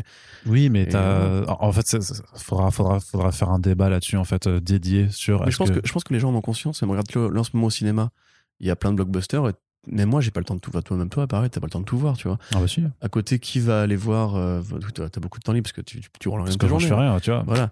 Non, mais je veux dire, qui va aller voir, euh, bah, je sais pas, euh, Pleasure par rapport au nombre de gens qui vont aller voir No Time to Die, qui vont aller voir Venom 2, qui vont aller voir Les Éternels. Ah oui, c'est sûr, mais c'est. Tu vois, euh, c'est en fait plus il y a des gros blockbusters et les comics, enfin dans les comics Marvel c'est les blockbusters, euh, moins les gens ont le temps et l'argent de, de tout consommer ce qu'il y a à côté, alors que c'est C'est sûr souvent aussi, plus intéressant. C'est sûr. T'as qu'à voir, t'as voir le The Last Duel qui s'est mais planté la gueule, mais Ouais, j'ai toujours a quasiment pas. plus de séances à Paris, enfin c'est, enfin ou à 21h seulement. Mm. Je voulais le voir hier, j'ai pas pu parce qu'il y avait pas de séance à l'heure que je voulais quoi. Ouais, ouais, ouais. Truc euh, vraiment galère. Quoi. Bref. Allez, on en a fini avec la partie comics et on va donc vous faire là les- la prochaine petite demi-heure, euh, peut-être même moins, euh, sur les adaptations. Alors une seule actualité qu'on va couvrir pour la partie télé. Euh, Corentin, c'est euh, Todd McFarlane qui ouvre une branche euh, vraiment donc de Todd McFarlane Studios vraiment dédiée aux adaptations, enfin à, des séries télé. C'était en fait un, partenariat avec le studio Whip qui a notamment fait la série Mayor of Easttown qui a récolté plusieurs Emmy Awards cette année. Voilà, ils avaient déjà annoncé leur collaboration pour une série Sam et Twitch, donc de l'univers Spawn. Et donc en fait, il y avait vraiment ce partenariat se concrétise vraiment avec l'ouverture d'une branche dédiée à la télé, en tout cas au petit écran, euh, de la part de euh, McFarlane Films, du coup pas McFarlane Studios, pardon. Et donc deux projets ont été annoncés. Il y en a un qui est plutôt marrant euh, dans l'idée qui s'appelle McFarland, qui, sera une, une mini-série d'animation en stop motion. Euh, qui est vraiment alors décrite euh, par les équipes marketing comme un croisement entre Twin Peaks, Toy Story et La Nuit au musée. Donc en fait, ce qui est marrant, c'est que euh, ça va faire appel en fait euh, à du coup à euh, des, des figurines Jouer à qui seront voilà, qui seront mais, mais qui seront fabriquées pour la série en fait. C'est pas forcément Ah, des trucs dérivés oui, déjà utilisés, tu vois. Qui seront vendus. Mais, mais voilà, mais qui sont vendus ensuite. mais en soi, c'est, vu connaissant le, le côté très businessman de McFarlane, ça surprend pas, tu vois. C'est, mais je trouve que l'idée est plutôt rigolote, tu vois. De, de- Oui, oui. enfin, ce sera l'écriture qui va décider. Mais Oui, c'est ça. effectivement, bah, C'est un peu comme Modoc ou comme Robot Chicken, mais a priori avec un. un côté un- business peut-être plus marqué, quoi. Peut-être Et encore. Lego, The Lego hein. Movie aussi, tu vois. Ouais, voilà, bah C'était ouais. fait pour vendre des Lego quand même. C'est un très bon Ah. film, mais c'est fait pour vendre des Lego. Tout à fait. Et le film Playmobil aussi. Alors par contre, l'autre projet qui est annoncé qui m'intéresse beaucoup plus, c'est une adaptation des comics Thumbs de euh, Sean Lewis et Hayden Sherman, donc euh, le duo créatif euh, qui a fait The Few, qui était la première publication de les comics en France et qui est très très bien. Euh, du coup, donc Thumbs qui pour l'instant n'a d'ailleurs toujours pas de, de, de sortie en VF de trouver. À voir. Je ne sais pas si, si, si, si iComics avait prévu de le faire ou si euh, les ventes de The Few, qui sont sûrement pas non plus incroyables, ont peut-être freiné euh, certaines ardeurs. Mais en tout cas, c'était un très bon comics en fait, euh, très très futuriste en fait, dans lequel un technocrate qui s'appelle Adrian Camus, qui est un peu le Jeff Bezos slash Elon Musk de, de, de, cet univers en fait, recrute en, en fait des gamins, des gamins élevés par une IA. Voilà. par des IA, mais qui est plus ou moins la même IA. Voilà. À chaque fois, pour faire une sorte de guerre euh, numérique. Voilà, de, en fait, pour en fait recruter des vrais petits soldats qui euh, luttent en fait contre une mouvance en fait qui est anti, qui est technophobe en fait, qui est même anti, anti technologie et qui a des méthodes un peu de, de terroristes, hein, euh, disons les choses comme ça. En fait, ce serait plutôt le mec du studio Epic, avec qui a fait le jeu, qui a fait Fortnite. Ah, Donald Mustard. Ouais, c'est ça, c'est un peu Donald Mustard finalement le, le méchant. Ouais. Non, comment il s'appelle Cliff Lesinski. Je sais pas, je sais pas qui c'est lui. Euh, c'est le directeur créatif de, de Epic. D'accord, ok. Voilà. Parce que finalement, c'est un peu l'embrigadement des gamins par le jeu vidéo, par les IA, par le monde numérique. Ouais, mais, mais, c'est. Euh, toi, tu, tu, disais que quand je disais que c'était une bonne série, tu trouvais que non bah, je, C'est personnel, je, vois les qualités, mais je trouvais The Few bien plus fort. Ah oui, euh, bah, déjà, juste visuellement, je trouve ça repoussant en fait, Thumbs. C'est cet univers bicolore de gris et de rose. Ah si, moi j'adore. Mais je sais, on c'est les choix, les choix artistiques. Hein, euh. C'est une sortie ouais, de côté un peu des centres très électriques, mm. euh, très numériques aussi, qui moi m'a rebuté. D'accord. Mais c'est encore une fois très personnel. Je, je vois la qualité du truc. Hein. Et puis il y a un intérêt du coup à le porter en série télé ou pas alors? Bah, ça dépend de l'esthétique, euh, en l'occurrence, que c'est quand même très, très iconoclaste en termes de, de visuel. Euh, le concept, oui, le concept est bien. C'est bon, j'ai envie de dire que c'est du Black Mirror parce que c'est devenu une sorte de pensif maintenant. Dès qu'il y a un truc euh, science-fiction réaliste, on dit ah c'est Black Mirror. Euh, mais c'est un peu Black Mirror, C'est un petit peu Black Mirror, Corentin. Les systèmes de ville à point en Chine. Donc voilà. Mais après, non, le, oui, le principe est bien. Ça peut très vite tomber dans la facilité, on va dire, parce que c'est vrai que ce concept-là, on l'a un peu déjà, déjà vu, tu vois, le côté embrigadement technologique, la technocratie, etc. Mais euh, bah, c'est un sujet intéressant. Moi, je suis content, en fait, simplement si ça donne de l'argent à Sean Lewis et à Eden Sherman. Euh, parce que bah, c'est des artistes talentueux qui, effectivement, je pense, ont pas forcément un public énorme de, de, d'aficionados. Et si ça permet de ramener Fums en France euh, pour faire découvrir cette BD-là aux gens, tant mieux. Ouais. Mais comme, tu sais, comme d'hab, moi, je dis, en fait, les adaptations, c'est cool parce que ça donne de l'argent aux auteurs ou aux autrices. Mais euh, derrière, c'est tellement 50-50 en termes de ça peut être bien, pas bien, ou même 70-30 en vérité. T'as beaucoup plus de mauvaises adaptations que de bonnes. Euh, de trucs quelconques, quoi, en fait. Voilà, ce, qu'il faut espérer, c'est que ça ait un regain positif euh, sur la BD. Et c'est déjà bien, quoi. On peut pas espérer beaucoup mieux. Ouais. Et alors, le fait que McFarlane Films vraiment embraye à fond dans, dans, dans, le petit écran. Bah, ça, c'est plutôt une bonne chose. J'ai envie de dire, ça fait longtemps qu'il aurait dû s'y mettre. Euh, il a un peu raté la vague, mais c'est vrai qu'il a encore des, propositions intellectuelles intéressantes. Alors la vague, c'est pas lui qui l'a réalisé du très drôle. Oh là là, waouh. Euh, ah, j'arrête de parler. Passons au sujet suivant. Ah, t'es pas drôle. Non, mais voilà, donc euh, il a quand même des propositions artistiques intéressantes. mais quelque part, je serais même plus chaud pour la série Samen Twitch, tu vois. Parce qu'il y avait vraiment moyen de s'amuser, une série policière, enfin policière, un vrai polar noir d'horreur avec cet univers de super-héros de la Bible et de la Malébolgia, etc. Ça peut être très très marrant. En plus, c'est des bons personnages qui, sont, qui ont été très bien écrits dès le début. Euh, Twitch, c'est vraiment euh, le Gordon et, euh, et le Bullock, mais à l'envers. Du coup, c'est ça qui est rigolo de cet univers-là. Donc, moi, je serais vraiment super, super content si ça se faisait. Et d'une manière générale, je pense que s'il pouvait faire valider les séries d'animation Spawn dont il avait parlé, c'est la série pour adultes et la série pour enfants, à travers ce projet-là, parce qu'il y a quand même une, question d'ego à la tête de McFarlane. Enfin, McFarlane, c'est un mec qui a, qui a un melon pas possible. Euh, je pense qu'il est quand même frustré du fait que le film n'avance pas aussi vite qu'il le voudrait et qu'il a envie que Spawn continue à marcher. Enfin, là, il n'y a, qu'à voir en comics. Hein. Ça mitraille du Spawn. On a quatre séries, je crois, un truc comme ça. Enfin, donc, il est toujours obsédé par Spawn. S'il pouvait faire les séries d'animation que moi, j'ai adoré les séries Spawn de HBO, j'ai toujours rêvé qu'il y ait une sorte de suite. Euh, donc, euh, si ça peut passer par là, tant mieux. Bon, je suis un peu plus tendax sur le côté euh, faire la promo de McFarlane, Toys à travers ce truc-là. Enfin bon, c'est de bonne guerre, entre guillemets, ça reste un, promoteur. Mais ouais, enfin, cool. Cool, cool. Ok. Mais reconnais le syndicat, s'il te plaît, mon petit, mon petit Todd, parce que on dit du bien de toi, mais t'es quand même un, bon gros patron. C'est vrai, c'est vrai. Allez, du coup, euh, vous l'avez dit, hein, une seule actu pour la partie euh, télé, en tout cas la partie euh, petit écran, et donc on termine avec une partie cinéma qui sera intégralement consacrée à Marvel Studios. Une fois n'est pas coutume, c'est chez eux que l'actualité en ce moment se fait la plus présente. un premier point juste sur le fait que on nous dit encore une fois que oui, le programme Marvel One Shots doit revenir à plus ou moins long terme. Oui, donc ça c'est Louis Desposito qui est le bras droit de Kevin Feige depuis le début de l'univers Marvel, qui était responsable en fait des Marvel One Shots.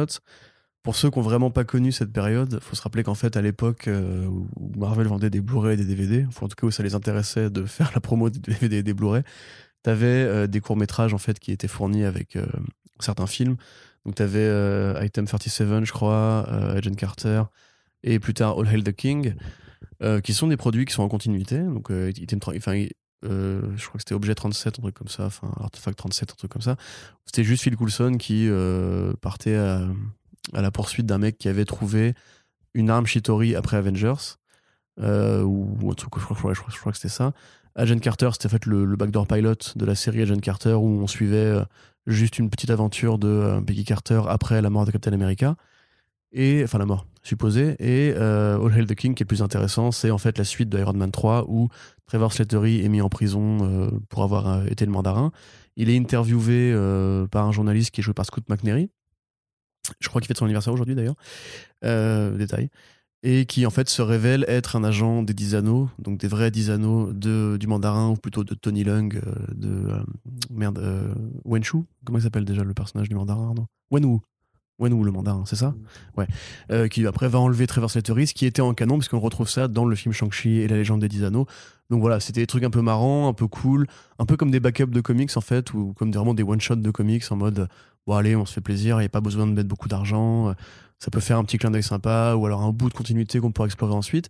Et c'est ce que dit Esposito lui-même, en fait, c'est qu'ils ont tellement de formats, en fait, avec les films, les séries, euh, mais ils ont aussi beaucoup d'idées. On sait qu'ils voulaient faire un one-shot sur Howard the Duck. Il est même pas impossible que le one-shot Howard the Duck ait été la raison pour laquelle ils ont bloqué la série de Kevin, Smith, parce qu'ils avaient déjà des plans pour euh, faire de ce personnage autre chose que juste un caméo dans les films de Gunn. Donc voilà, ils ont plein d'idées, ils ont plein de, concepts, mais c'est comme d'hab une, une question de temps. On se rappelle quand même que Marvel Studios, là, ils en sont à 4 films par an. Euh, c'est beaucoup. Est-ce que c'est quand même, même si c'est beaucoup, de, ils ont beaucoup d'argent et ils peuvent passer par d'autres boîtes, le studio lui-même, bah, il a pas beaucoup grossi en termes de masse euh, d'effectifs, quoi. Donc, euh, un seul studio qui gère quatre projets par an, plus les séries télé, ça n'arrive quasiment jamais. En l'occurrence, pour les séries télé, je pense qu'ils ont le soutien de Marvel Télévision et de Disney, etc. Mais quand même, ils sont, c'est le même nombre d'employés à la tête du truc et il faut qu'ils commandent ces projets-là, il faut qu'ils les produisent, il faut qu'ils les réfléchissent, qu'ils engagent des gens, etc. Donc ils peuvent pas être partout.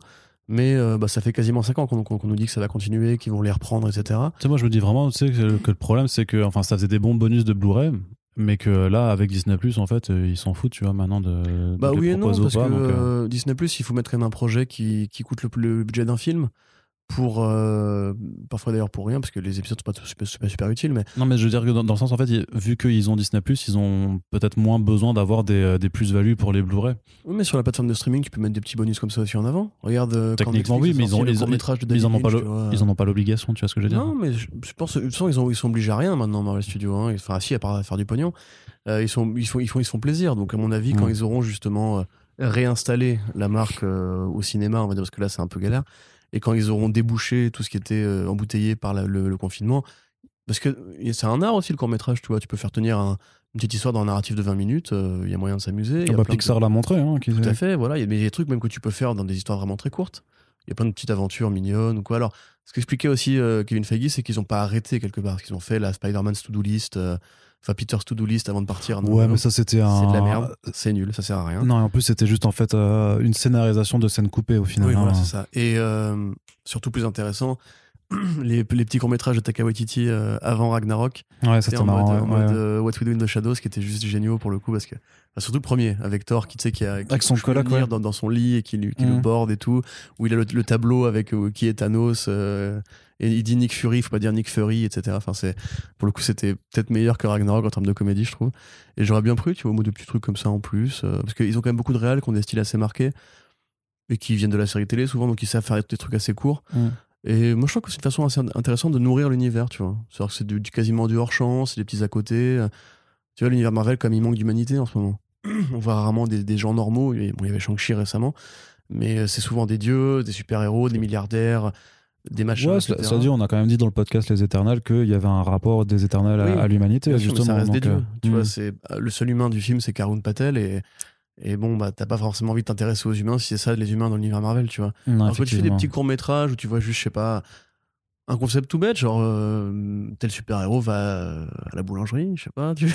et pour voir quel impact il a sur les gens, comment ils le reconnaissent. Bah, si, euh, si le Hawkeye avait été bien caractérisé, ça aurait été le Ouais, sujet ouais, idéal, ouais, hein, tu ouais, vois. Ça, c'est un autre problème, hein, malheureusement. un autre problème. hein. Mais bon, euh, le David Ara aura 5000 dollars. C'est bien. Ah, il les a 5000 eu, il les a eu, t'inquiète. Surtout qu'en plus, euh, la série ressemble quasiment pas à ce qu'il a fait, donc euh, c'est déjà cher très payé, peu, moi, il y a très hein. peu d'acquaintance Non, visuelle. non, il y a rien. Mais limite, euh, ils étaient pas obligés de le payer. Ouais, Franchement, ça ils lui ont fait une fleur. Ouais, que- ils lui ont fait une fleur, Non, non, non, bande de voleurs. Puis en vrai, et en vrai, c'est pas une si bonne BD que ça, donc. Non, en plus, ouais, franchement. Pas ouf, non, franchement. Ça n'a pas révolutionné l'utilisation des cases dans la narration et tout. Non, pas du tout. Bah non, jamais. Non, non. Le fait- Alors Le que. fait de faire une case sur un, un élément centré dans une autre case, ça, ça, ne- ça, on voit jamais ça. Non, Sorrentino, il a même pas fait ça dès Green Arrow et toute Mm. sa carrière ensuite. non, Jamais. Jamais. Arrête. Donc ça n'a pas été, euh, ça n'a, ça n'a eu aucune, aucune influence. Par contre, ça en vrai, il l'avait déjà inventé dans, euh, dans Iron Fist avant, Mm. David Ara. Et oui. Il était déjà très fort, le monsieur. Ah, Ouais. bah, c'est un monsieur qui est très fort de toute façon. Elle On est passe- en France, c'est-à-dire la série euh, Iron Fist de Hara et Fraction? Sais- je t'avoue là, j'ai pas la réponse sur moi. bah, bah, bravo, rédacteur en chef de comics. Oh, ça va, je peux pas tout savoir non plus. Rédacteur en euh, chef de Farsprint.fr. Je ne peux pas tout savoir non plus, euh, Corentin. Auteur de bouquins, euh, co- conférencier. co-signataire euh, de chapitres de bouquins collaboratifs. euh, restons modestes pour l'instant- Éditorialiste. pour tu vois, j'ai Christophe Barbier des comics, tu sais. Quel enfer. Tu veux une écharpe rouge? Ah, quel non, pitié, pitié, quelle horreur. Allez, on continue du côté de Marvel Studios qui défend son montage justement du film Les Éternels, notamment par rapport à une relation euh, homosexuelle qui a lieu entre deux personnages du film. On ne dit pas lesquels, au cas où euh, celles et ceux qui nous écoutent ne sont toujours pas allés voir le film. Euh, mais du coup, le film a été interdit euh, donc dans trois pays. Donc c'est l'Arabie Saoudite, Qatar le Qatar et, et le Koweït. euh, dans voilà, donc de, de ces pays qui ne Qui criminalise l'homosexualité. voilà, qui criminalise. Merci, je cherchais le terme. Et donc, Marvel Studios, pour une fois, n'a pas courbé les chines et a gardé le montage, sachant que techniquement, il y a une scène, en fait, on va dire, d'un bisou entre deux hommes qui pourrait être enlevée parce qu'elle n'apporte rien dans, au film, techniquement. Par contre, il y a quand même voilà, tout un pan, en fait, où la relation de ces deux personnages est euh, explicite euh, et montrée. Et en fait, si tu coupais euh, toute, cette partie du film, par contre, il y a un bout d'histoire qui manque et qui empêche à, l'histoire de- d'être cohérente.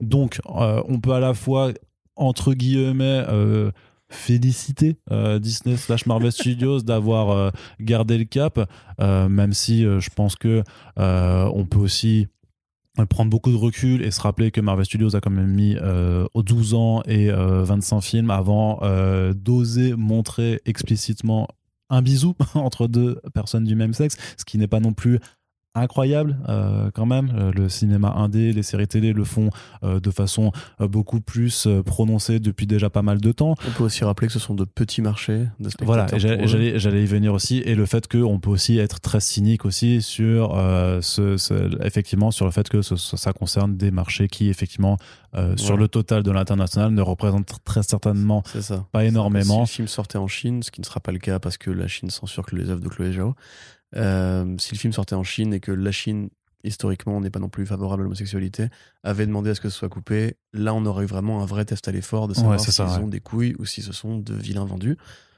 Je pense que le suspense est total. Ah, tu penses que euh, tu penses qu'en Chine ils auraient accepté de Ouais, couper. Frère, c'est- pour 300 millions, tu coupes ce que tu fais. Ils, ils auraient dit on veut pas de noir dans le film, ils auraient coupé aussi. hein. Pirates des Caraïbes 3. Oui, c'est Ah, vrai que tu me racontes à chaque fois, à chaque fois l'anecdote. Top hein. Gun 2, ils ont viré le drapeau de Taïwan de, de la Oui, veste. mais ça c'est, mais c'est, mais c'est encore, tu te rends compte quand même du niveau de détail de la censure chinoise. C'est Mmh, sur un truc sur. C'est vrai. Ça veut dire grosso modo qu'ils veulent pas que le film même juste implique l'idée qu'il existe un drapeau de Taïwan qui soit qui, qui, pose l'idée que ce soit une commune indépendante qui probablement tu verras dans cinq scènes dans le film sur un Tom Cruise de dos où personne va zoomer sur ah, le drapeau de Taïwan. Et en plus ça c'est un, un truc historique, c'est les, les pilotes de cette euh, euh, compagnie aérienne, enfin de cette euh, euh, département de l'armée effectivement avaient les drapeaux de, Taïwan et tout. Bref. Mais il y a plein de vidéos super intéressantes sur internet par rapport aux ramifications très denses de euh, comment la Chine justement impose un diktat très vénère à Hollywood s'ils veulent que les films sortent euh, en Chine. De fait, euh, le grand ancien de, de, de, Doctor Strange au départ était un Tibétain. Euh, en l'occurrence, dans le film, non, c'est un- c'est une Népalaise, enfin même c'est une Britannique euh, qui vit au Népal en l'occurrence. Kevin Feige s'était excusé de ça, avait reconnu que c'était pas bien d'avoir whitewashé le personnage. Alors c'est bien s'excuser a posteriori, mais on peut se poser la question de pourquoi ils l'ont fait. Beaucoup de gens supputent que c'est parce qu'ils voulaient que Doctor Strange le sorte en Chine, euh, parce qu'en plus voilà, il y a des acteurs asiatiques dedans, donc c'était entre guillemets un marché acquis. Euh, pareil pour les Eternals, hein. je veux dire Eternals, voilà, t'as as une, une, porte entre guillemets, une main qui est tendue à l'Asie avec le personnage de Don Lee. En l'occurrence, c'est Corée du Sud, mais tu peux imaginer. Toi, tu l'appelles Don Lee du coup, tu l'appelles pas, ça pas son vrai prénom quoi. Euh, je connais pas son vrai prénom en fait. J'ai toujours connu Dunley. D'accord. Euh, désolé euh, pour ce, ce, cette, cette, non, mais de ma part. Il, il, se fait appeler Dunley. Je savais même pas qu'il hein, avait un. Je savais pas qu'il a un nom du coup sud-coréen. Enfin, ah oui, bien sûr. C'est okay. c'est Ma Dong Sok. Ah, mais Alors je sais pas si je sais pas si, ah, si, je, si, je, le prononce bien, mais parce que sur le site je trouvais pas l'article où j'avais parce que c'est moi qui avais fait la news, ok, mm. parce que à l'époque j'avais dû mettre le nom coréen. Ouais. Ok bon, Ma Dong Sok euh, de Corée et même ce côté vachement universel, vachement terrestre en fait, qui aurait pu, je pense, ouais, plaire au marché chinois. Enfin, à mon avis, ils, oui, ils auraient coupé si le film était sorti en Chine. Okay, je, okay. Enfin, je me fais même pas de doute là-dessus, en fait. Tu vois, c'est.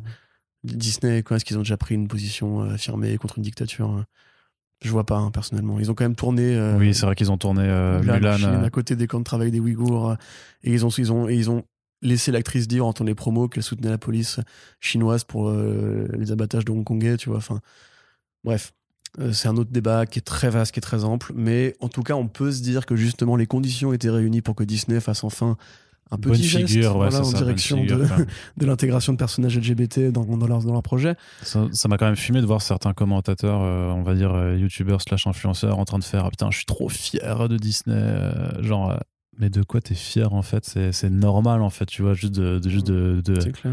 de pas se plier à des, des gouvernements homophobes Après, en fait. à à Hollywood, c'est malheureusement pas normal, et c'est ça le problème aussi, c'est que du coup, on peut quand même saluer l'idée que ça va peut-être hein, envoyer un symbole, un message qui pourra. Oui, parce que malgré tout, ils l'ont fait, c'est sûr, mais. euh, on- Ouais. on- on- mais après, c'est pareil, c'est abaisser ses attentes euh, sur des questions un peu triviales. Pour ceux qui n'ont pas l'historique, du coup, la fameuse référence au bisou dont Arnaud parlait, c'était dans Star Wars 9 où il y avait un bisou lesbien en arrière-plan qui a été cut lors de la sortie en Chine et de manière générale aussi, pareil pour le tournage de Thor Ragnarok où il devait être suggéré l'idée que Valkyrie était gay, une femme devait sortir, devait sortir de la chambre Elle devait sortir d'une f- elle Voilà. devait sortir d'une chambre dans laquelle on voyait derrière un lit avec une femme dedans. Voilà. Et Waititi euh, voulait tourner la scène, Tessa aussi, enfin Thompson aussi, et euh, Disney a dit non.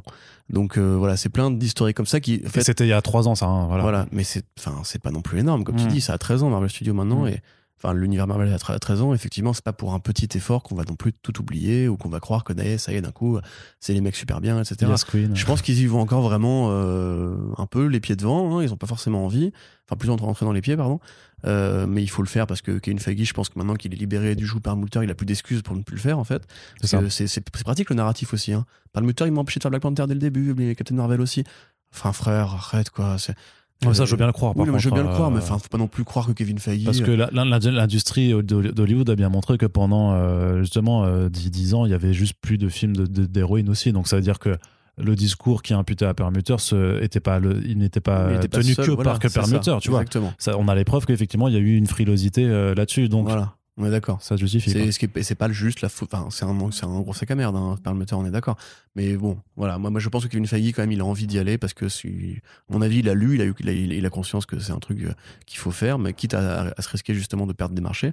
Et maintenant qu'il a fait ses 2,8 milliards et qu'il a le record, etc., même s'il va tard repasser devant depuis, euh, on peut plus rien lui dire. euh, même si j'attends quand même de voir avec, avec Chapek comment ça va se passer parce que Avec Bob, quoi Bob, Bob Chapek, le nouveau Mhm. président de Disney, quand même, depuis qu'il est arrivé, c'est connerie sur connerie. Enfin, il y a de plus en plus de, de trucs assez accablants qui tombent justement sur sa gestion de la boîte et tout.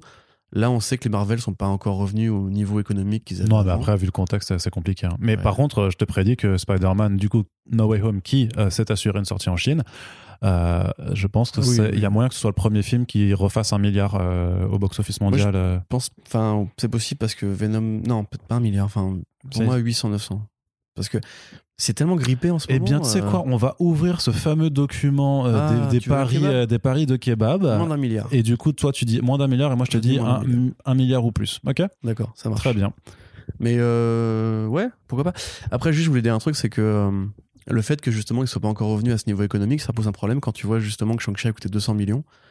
D'ailleurs, franchement, qu'est-ce qu'il est moche pour un film de 200 millions quand même, c'est dingo. Euh, et que du coup, bah, 200 millions. Non mais ouais, t'as vu la vidéo euh, des, des- du blooper? Mais non, t'as dit c'est dit dingo et du coup. C'est euh, dingo, voilà, du plutôt Mickey. Voilà. Pardon. je suis désolé. Tu me saoules. Je sais. Euh, mais bref, donc effectivement, je pense qu'ils ont besoin d'un succès parce que là, typiquement, le fait que le film, le film soit bloqué en Chine parce que Feige a voulu Chloé Zhao et que euh, ils n'ont pas voulu céder sur ce, ce côté LGBT, peut-être que les présidents, à force, ils vont peut-être dire ouais, mais là, en même temps, on est en train de perdre de l'argent ou, non, ou alors on n'en gagne pas ouais, suffisamment. ouais, c'est plus une question de on n'en gagne pas assez, mais parce que je pense qu'ils gagnent quand même toujours pas mal d'argent. hein. dans leur logique, c'est pareil. Parce qu'après, il y a Euh, Disney, il y a les abonnements Disney, il y a les machins, et, et Mm. franchement, ils, ils gagnent de l'argent. Parce que là, actuellement, je me souviens plus des conditions du deal avec Sony, mais si jamais le film fait un milliard. Euh, Euh, c'est- non, non, le, truc, le, moment-là le- le truc du milliard, c'était pour le précédent. Là, euh, je, je sais pas s'il y a des objectifs chiffrés forcément. Et puis de toute façon, avec la pandémie, ça a remis tellement Non, de non, mais ils en- avaient renégocié, tu sais, le qui gagne quoi. Oui, le partage, par contre, oui, Ouais. c'est ça. Le Donc, partage des, des gains, ouais. Tu vois, parce que même s'il fait un milliard, ils gagneront pas eux un milliard sur le. Ah non, non, non, bien sûr que non. Enfin, bref, on verra bien. Euh, moi, je souhaite pas forcément que le film marche d'ailleurs, au demeurant, parce que je pense que c'est vraiment une tactique de forceur. En mode genre, hé, regardez, on... regardez, regardez Sam Raimi. C'était bien, hein Allez, venez, venez voir notre film maintenant, il sera moins bien. Et mais puis Mark Webb, bon, c'était moins bien, mais, mais vous avez kiffé quand même un peu. Hein. Putain, c'est vraiment. Les mecs, ils ont rien, ils en ont rien fait de leur Spider-Man, du coup, ils sont obligés d'aller piller celui des autres. C'est ça. Ah, ça m'énerve. Mais bref, on en reparlera pendant le podcast. Je pense Allez. qu'il va être très vénère celui-là. C'est- à avoir à, à voir du résultat du film quoi mais c'est vrai que Oh, c'est bah, c'est vrai que en tout ouais. cas celles et ceux qui nous écoutent savent à quel point on n'aime pas du tout euh, l'idée derrière en fait ce film en fait tout ce qui mo- tout ce qui a motivé c'est Sony surtout en fait à, à vouloir Mhm. faire ça et euh, forcément ben ça Ça va plus loin que Sony maintenant, parce qu'il y a aussi du Marvel Télévision dans la boucle.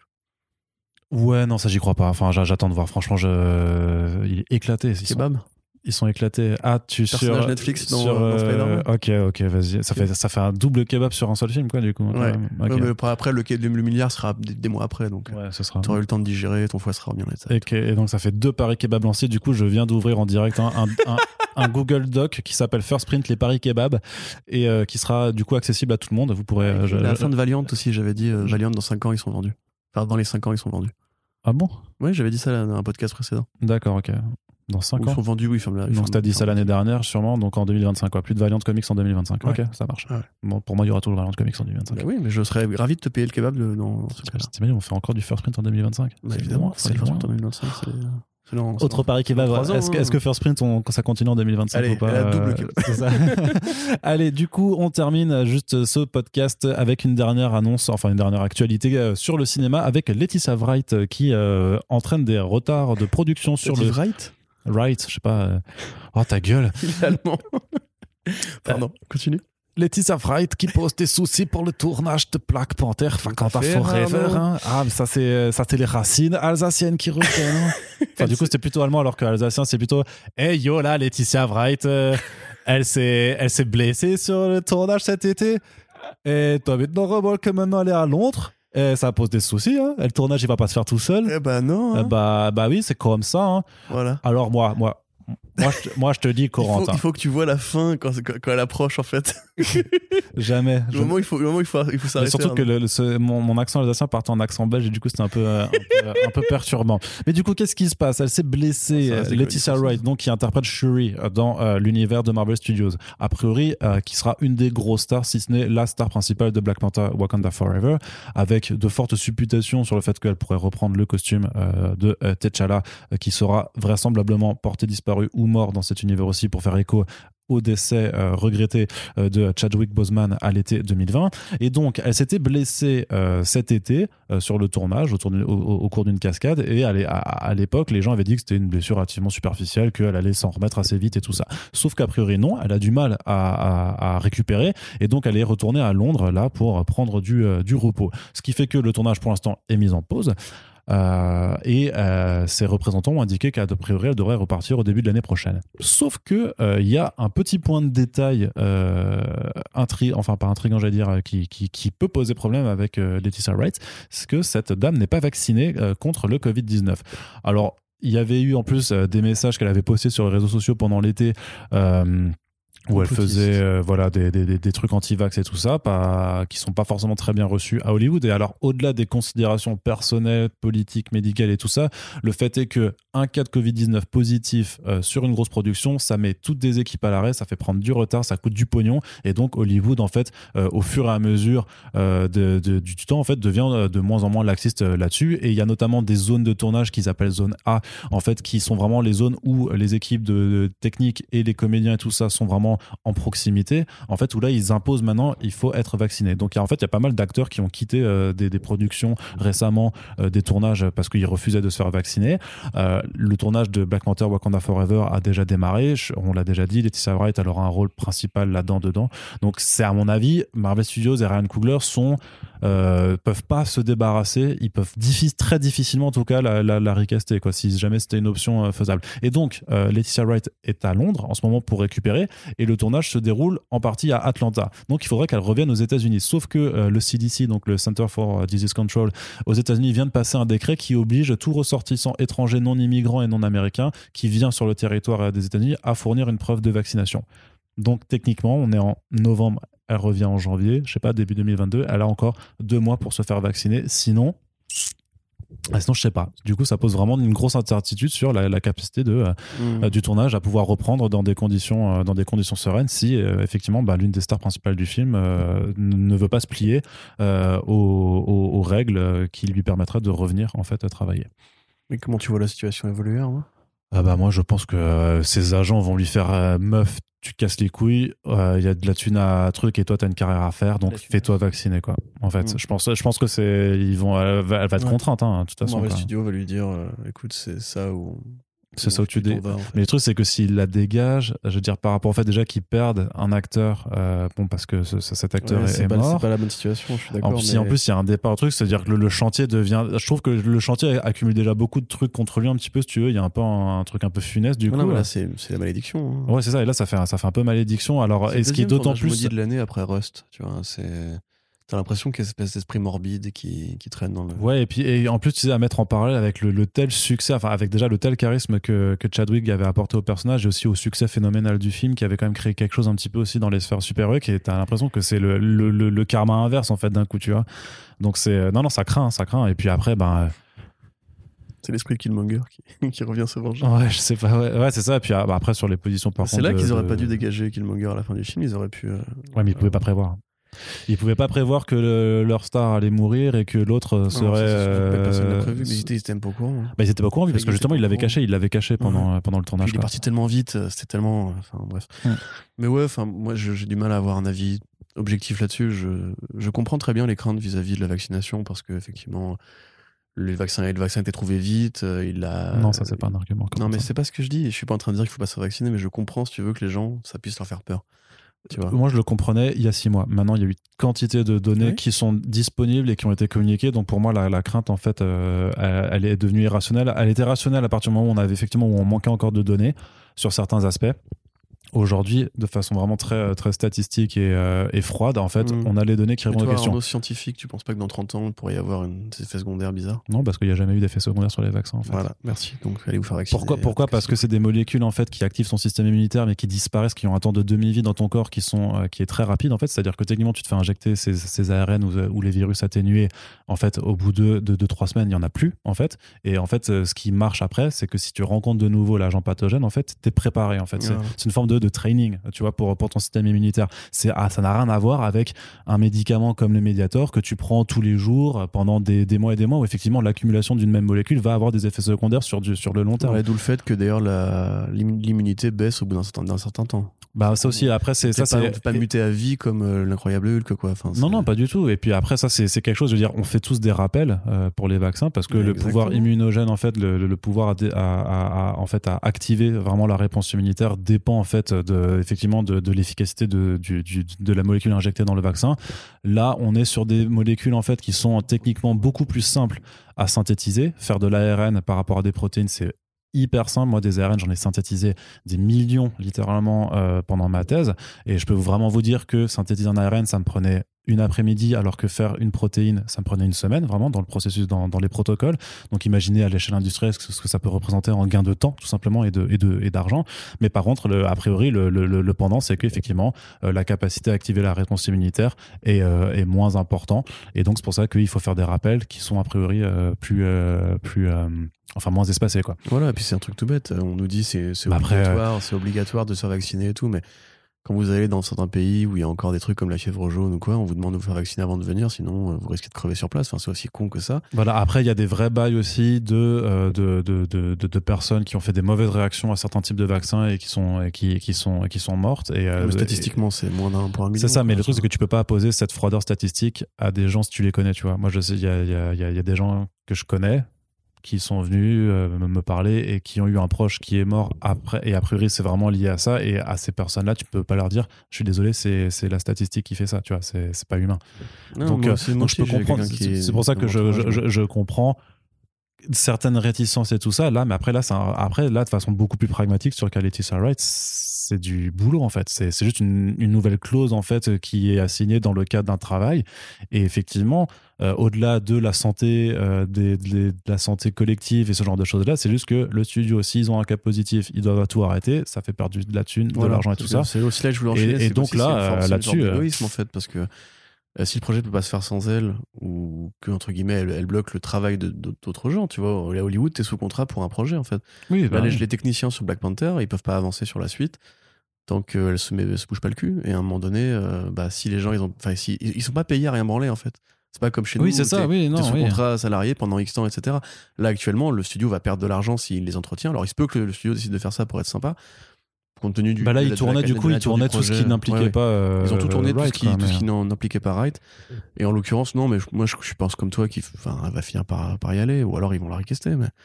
Et très honnêtement, enfin, on est tellement dans un monde où tu as l'impression qu'on n'arrive pas à se débarrasser de cette espèce de côté, ouais, la dictature sanitaire, le sanitairement correct, les, les, les, les, les, san- les- les sanitaires nazis, enfin, tu vois, à un moment donné, euh, pff, je sais pas, tourner la page, quoi. Je dis pas que c'est une solution géniale, euh, mais au moins c'est une solution qui a l'air de fonctionner, qui a l'air de freiner les- la pandémie. Donc, euh. Et honnêtement, moi j'étais un peu énervé par rapport aux vidéos complotistes qu'elle avait fait cet, cet été, tu vois. Parce que j'aime bien Letty Wright en, en tant qu'actrice.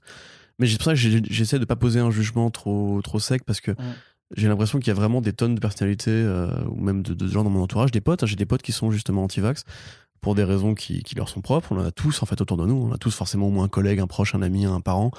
Euh, et j'ai l'impression que ce truc-là arrive pas à, passer en fait. Donc euh, voilà. parce qu'il y a c'est un autre sujet mais après il y a aussi des, énormes lacunes de, de c'est pas de démagogie mais de euh, d'explication en fait je veux dire qu'au lieu d'investir 3 millions dans un spot publicitaire avec une musique euh, de Georges de Georges Brassens c'est une grand-mère qui chiale peut-être qu'on pouvait faire un spot publicitaire pour expliquer en fait comment fonctionne justement un truc qui est relativement récent à l'échelle scientifique mais qui est quand même en développement depuis pas mal d'années Mm. et comment en fait expliquer simplement aux gens comment ça fonctionne pour que les gens aiment- arrêtent d'avoir peur ou en tout cas comprennent vraiment euh, les trucs en jeu plutôt que juste de leur dire regardez euh, la grand-mère elle pleure euh, vous voulez qu'elle arrête de pleurer tu vois ce que c'est Ou vraiment, si c'est scientifiquement prouvé que, c'est que les, les gens qui font des vidéos complotistes, etc., ont tort, mais fa- faites, faites sauter les vidéos complotistes. quoi. C'est quand même dingue que les réseaux soient pris d'assaut par ces communautés. ouais mais là tu, tu touches à la liberté d'expression Non, c'est la liberté. Mais tu réponds pas des fausses informations. C'est un truc tout bête. C'est interdit normalement. Que si tu dis, si tu dis Macron il a tué, euh, je sais pas, quelqu'un, bah tu, on te fait un procès. T'as pas le droit de dire ça. C'est de la connerie. Tu mens. Tu, Ouais. vois, tu mets en danger le- le- le- le- l'ordre l'ordre oui, mais public, techniquement, même, même si tu dis, par exemple, si tu dis euh, tel, tel vaccin a tué euh, 100 000 personnes et c'est débunké par les faits, je sais pas si, oui, mais je sais pas si on peut t'incriminer. En fait, je sais pas si on, on va te dire ce que tu dis est faux. Mais, euh, mais, je suis pas sûr euh, qu'il y a un cadre légal dans lequel on, on t'interdise de dire des trucs faux, en fait. Mais attends, mais ça fait des années. Mais moi, je suis d'accord, qu'on voit le danger de la, de la vérité cloisonnée. Mais moi, je suis d'accord. Mais je suis d'accord que sur les fake news, la post-vérité et tout ça, c'est un, un fléau pour nos démocraties et c'est un fléau pour tout le monde, en fait, parce que ça nous abrutit vraiment et ça, et ça, et ça sert en général que des gens qui ont de très mauvaises intentions. Mais d'un point de vue vraiment, là aussi, de- du, coup, du coup, très froid, est-ce qu'il y a vraiment un cadre légal qui peut t'interdire de faire une vidéo où tu raconterais de la merde? Bah, si je, tu- je sais pas si on peut te l'interdire. Sur des sujets comme en cas de pandémie, moi je pense que c'est d'utilité publique en fait. Ouais. Bah, je suis plutôt d'accord, mais je sais pas juste si techniquement on peut te l'interdire. Tu vois ce que je veux dire? Je, Moi- pense, moi, je- moi, je- enfin, je pense que, avis, je euh, pense que euh, le gouvernement devrait fermer la page de François, qui est un ramassis de merde complotiste Oui. et tout ça. Je pense que Sud Radio, Valeurs Actuelles, pardon. ouais non mais voilà au-delà de ça mais tu vois mais je par exemple vraiment sur juste le cas des fake news et tout ça Fran- François c'est quand même hallucinant toutes les, toutes les conneries qu'ils ont pu publier et tout ça, et à quel point ils servent une soupe euh, vraiment nauséabonde en fait, et aux conséquences dramatiques, parce qu'il y a des morts en fait, parce qu'il y a des gens qui y croient. Attends, même pas que ça. Hein. Qui tout ça, mais, mais voilà. Rappelle-toi, Didier Raoul, il a fait tous les plateaux télé. Mais hein. pour moi, Didier Raoul doit aller en prison. Voilà, tout simplement. Mais non, mais, les euh, journalistes l'ont invité, ce mec. Et maintenant, ouais. ils ont son en mode genre, ah, mais euh, il était con, lui, un peu. Mais t'as envie de dire, mais les gars, c'est vous, c'est votre monstre médiatique, quoi. C'est justement, responsabilisez-vous, mais le pouvoir et les médias. Non, mais y a, parce qu'il y a un énorme problème de culture scientifique au sein des. des- On est en train de partir tellement pardon, sur, des autres trucs. Les- les- viré, c'est super cool. Les gens, les gens, voilà, pardon, les gens nous écoutent pour de la news comics et cinéma et pas forcément pour parler euh, de science, euh, voilà. Et surtout que bon, On a la chance d'avoir un scientifique. oui, mais après docteur ça fait, ça, ça fait 4 ans que je la pratique plus au quotidien, donc euh, j'ai peut-être aussi, euh, il y a peut-être des choses qui m'échappaient également euh, là-dessus. T'avais écrit un euh. papier sur les ARN, non? J'en ai écrit plein des papiers sur. Non, mais euh, récemment, t'avais pas écrit euh, une chronique ou une tribune, un truc comme ça? Non, j'avais fait un papier dans Geek Magazine où je parlais de, de la technologie CRISPR puisqu'elle était euh, sujette d'une série télé euh, Netflix et du coup j'avais pu refaire. c'était un ça, ouais. Et moi, c'est une technologie que j'ai utilisée pendant ma thèse, du coup j'ai pu faire. Ah, mais moi, Moi je qui peux- m'envoie, qui me fait, alors ça va, c'est pas chiant. C'est ça, ouais. Est-ce bah, que c'est c'est compréhensible chiant, mais c'est- Non, mais est-ce que c'était compréhensible surtout C'était ça le truc.